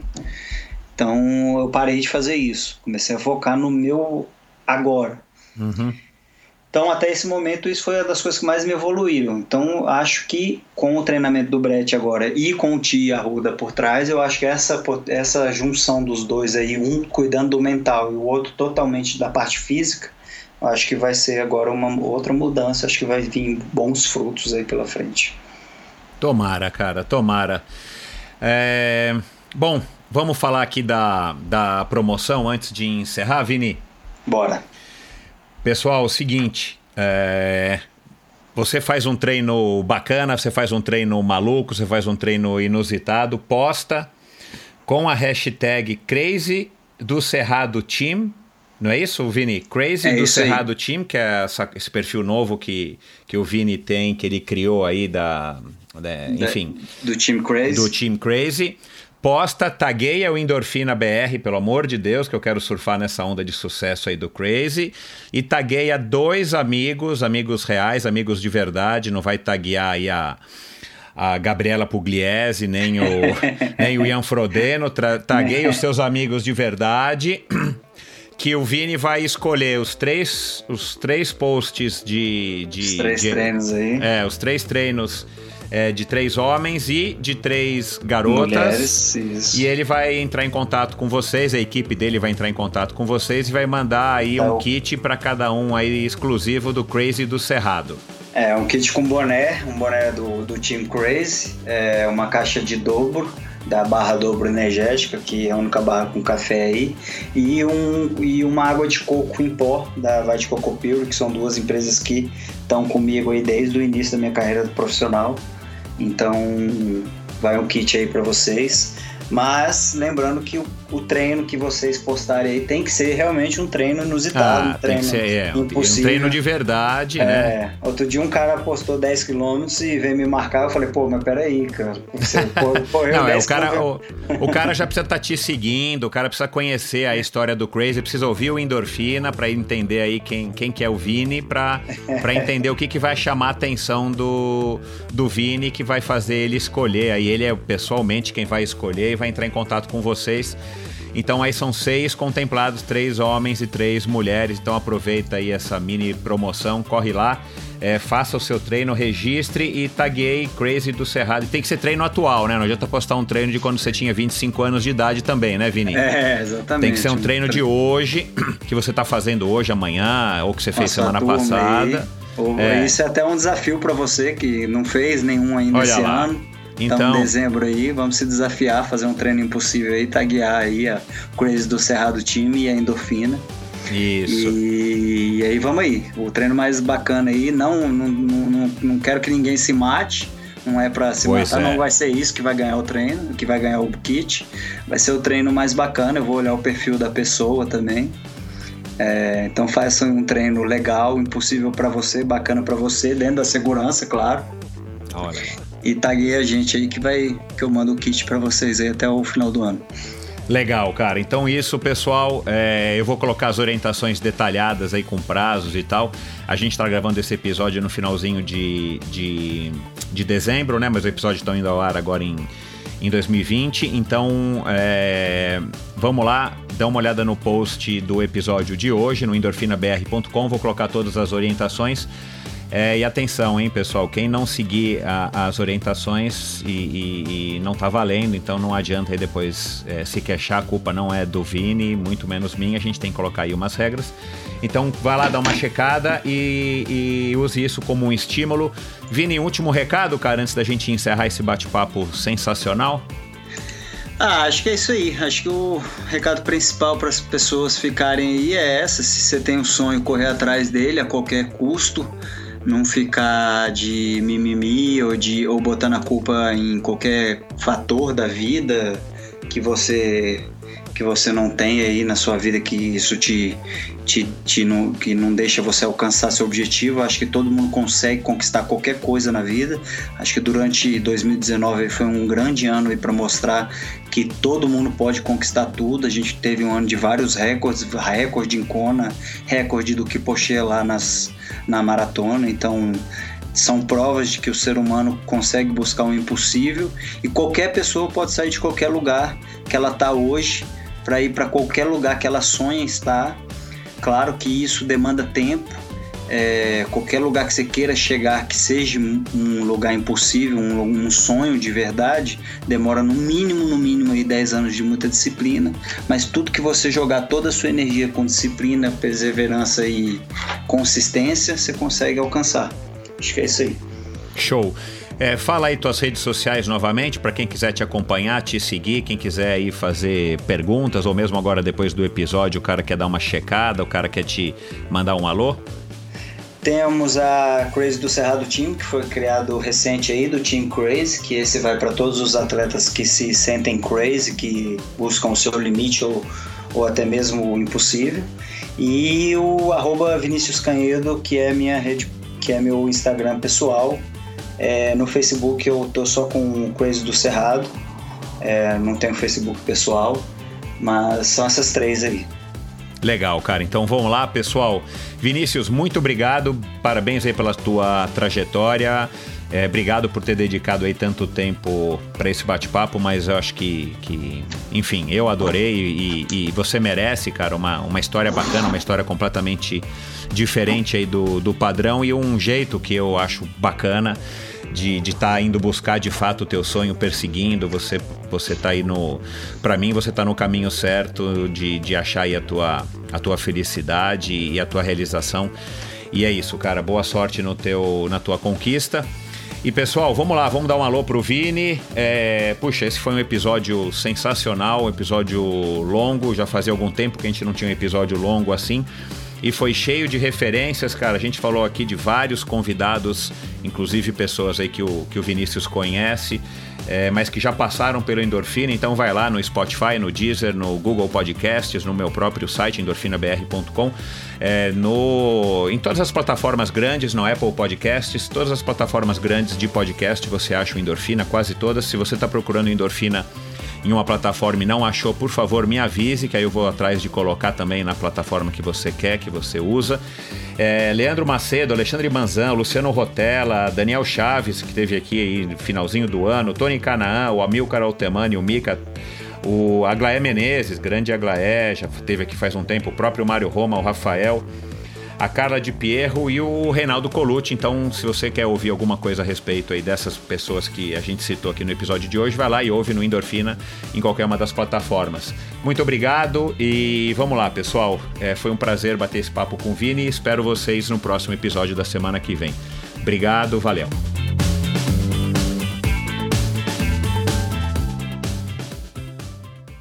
Este episódio foi um oferecimento da Probiótica. Faz alguns meses eu fui chamado por alguns amigos para fazer um treino de 250 quilômetros entre São Paulo e Paraty.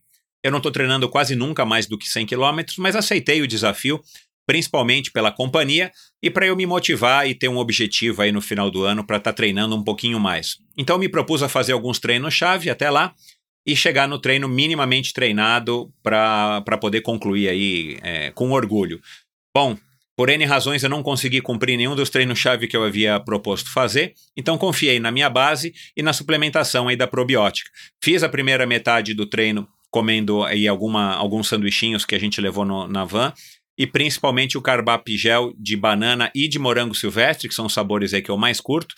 E aí chegou na metade do treino, quando eu sabia que o bicho ia começar a pegar, eu, eu já tinha uma garrafinha pronta de carbap Energy Beat, que é um produto bacana da Carbap que eu venho utilizando aí já faz algum tempo como um pré-treino, quando eu vou fazer treinos mais curtos e mais intensos, mas dessa vez eu coloquei estrategicamente a garrafinha para que eu tomasse quando, quando eu ainda estava para fazer a parte mais difícil é, do treino, que é a parte da serra. É o legal do Carbap Energy Beat, além dele ser um sabor que eu particularmente adoro, de beterraba com, com laranja, ele tem taurina, cafeína e palatinose, ele é praticamente um energy drink que você prepara e você toma a hora que você precisar, bem gelado no meio do treino. Ele caiu aí como uma luva para mim. E quando chegou no treino de serra, até que eu fui bem. Dei até um pouquinho de trabalho aí para molecada mais nova do que eu, subi bem o primeiro trecho de serra. E aí depois, quando já estava bem quente ali no, nas, perto da cidade de Cunha, quando ainda havia aí alguns quilômetros de bastante subida para cumprir, eu acabei utilizando, é, me, me, programei para utilizar as gomas da Carbap, que também é um produto muito legal, produto mais recente aí da Carbap, que são aquelas balinhas de carboidrato que você acaba consumindo é, de uma maneira, além de dar mais prazer e de variar, do gel ou das, do, dos suplementos líquidos. Você consome quantas balinhas você quiser, na proporção que você quiser. As balinhas de sabor cereja são espetaculares. E aí você consome quando der, elas não colam. É, eu deixei elas abertas no bolso da minha, da minha camisa de ciclismo, elas não colam, elas não derretem, então elas se tornam práticas principalmente quando o calor já está já tá forte e você já está bastante suado. Então elas funcionam muito bem. Então a cada topo de subida eu, eu comia uma ou duas, tomava um gole d'água e descia mastigando e encarava a próxima subida. Eu acabei não conseguindo fazer os 250 quilômetros, é, o que me deixou um pouco desapontado, mas não era para menos. Mas eu fiz 205, 208 quilômetros, cheguei na van, tomei um, uma dose que eu já, também já tinha deixado preparada do Carbap 4.1, que aí já é um grande conhecido e um velho aliado meu aí nos treinos, principalmente ultimamente que eu tenho tentado me esforçar um pouquinho mais. E aí, quando chegou no final do pedal, todo mundo fez os 250 quilômetros. Já estava tomando aí uma, uma garrafinha com bastante gelo de whey, com, de chocolate com menta, que é o sabor também que eu mais curto. E claro, é, foi um treino muito bacana, a companhia é muito legal e o mais interessante, eu não fiquei quebrado, eu fiquei cansado, mas eu não fiquei dolorido, eu não fiquei morto, eu não fiquei arrebentado. Passou aí dois, três dias de, de treinos de recuperação ativa, eu estava inteirão para poder continuar aí minha sessão de treinamentos e agora estou animado aí para começar o ano com, com grandes objetivos que já já vou revelar para vocês. Agora você não precisa levar em conta o meu testemunho, se você não quiser, você pode ir atrás de, de pessoas mais gabaritadas para falar sobre a probiótica, como por exemplo os meus convidados e amigos que já tiveram por aqui, os triatletas Pamela de Oliveira e o Santiago Ascenso. É, mas também a Jade Malavase, que é oito vezes campeã brasileira, medalhas de prata e bronze no Campeonato Mundial de Ciclismo Paralímpico, uma excelente atleta, ou a jovem Vitória Farabolini, campeã brasileira dos 10 km na maratona aquática, ou ainda a grande Susana Schnarndorf, nadadora campeã mundial e medalhista paralímpica do Rio 2016, ex-triatleta de ponta e uma grande pessoa. A Probiótica é patrocinadora oficial do circuito Ironman Brasil, 3-Day Series 2020 e Letap Brasil 2020. Anota aí, probiotica.com.br, vai lá, entra, conhece todos os produtos, tem uma infinidade de produtos, aminoácidos, todos os tipos de whey, whey vegano e, e enfim, é, uma quantidade enorme de produtos, além desses produtos da série Carbap, que eu mencionei aqui, inclusive a goma de Carbap. E você também pode comprar todos os produtos da probiótica no site da Quality Nutrition, que é qualitynutrition.com.br, ou nas três lojas físicas do Kim aqui em São Paulo. Dá uma passadinha lá que você vai se surpreender com a quantidade, a variedade, o atendimento e o preço. Esse episódio foi um oferecimento da Garmin. A Garmin é a maior fabricante de GPS esportivos do mundo, com precisão e durabilidade incomparáveis. Uma linha completa para te acompanhar nos treinos e competições. Equipados com a mais avançada tecnologia, a Garmin oferece medidores de frequência cardíaca direto no punho que dispensam o uso da cinta. Conheça os diversos modelos das linhas Forerunner, Edge, Phoenix e Instinct. Só com um Garmin você tem acesso também a Connect IQ, uma loja com uma infinidade de apps gratuitos que você pode baixar no seu dispositivo compatível. Lá você pode, por exemplo, personalizar o mostrador do seu Garmin, saber quando o Uber chegou e principalmente ouvir o Endorfina, qualquer outro podcast ou sua playlist favorita através dos apps Deezer e Spotify. O que pode ser melhor para te inspirar enquanto você monitora o seu desempenho e curte o seu esporte? Compre seu Garmin nos vendedores oficiais em até 10 vezes e receba a garantia exclusiva de um ano. E você, ouvinte do Endorfina, pode comprar agora o Garmin que você tanto quer com um desconto exclusivo. Acesse a loja da Garmin através do link no site do Endorfina, escolha o modelo que melhor te atende e antes de finalizar a compra, digite Endorfina no campo do cupom de desconto. Você ganha na hora 5% de desconto. Procure pelo logo da Garmin no lado direito do site endorfinabr.com, clique nele e você será direcionado à loja da Garmin e terá acesso ao desconto. Aproveite para começar o ano com o que há de melhor e mais moderno no mercado. Quem é atleta opta por Garmin. Promoção válida por tempo limitado. Consulte termos e condições no post desse episódio no meu site endorfinabr.com. Obrigado por ouvir esse episódio do Endorfina. Acesse o endorfinabr.com, vá no post do episódio de hoje para conhecer um pouco mais sobre o meu convidado e alguns assuntos abordados em nossa conversa. Lá você ainda encontra todos os episódios do Endorfina e uma galeria de fotos da história do triatlon brasileiro. Se você curtiu, colabore assinando Endorfina na iTunes Store ou Spotify e compartilhando com seus amigos. Lembre-se de enviar suas sugestões, críticas e comentários através do perfil Endorfina BR no Instagram ou através do Endorfina com Michel Bogli no Facebook. Um abraço e até a semana que vem.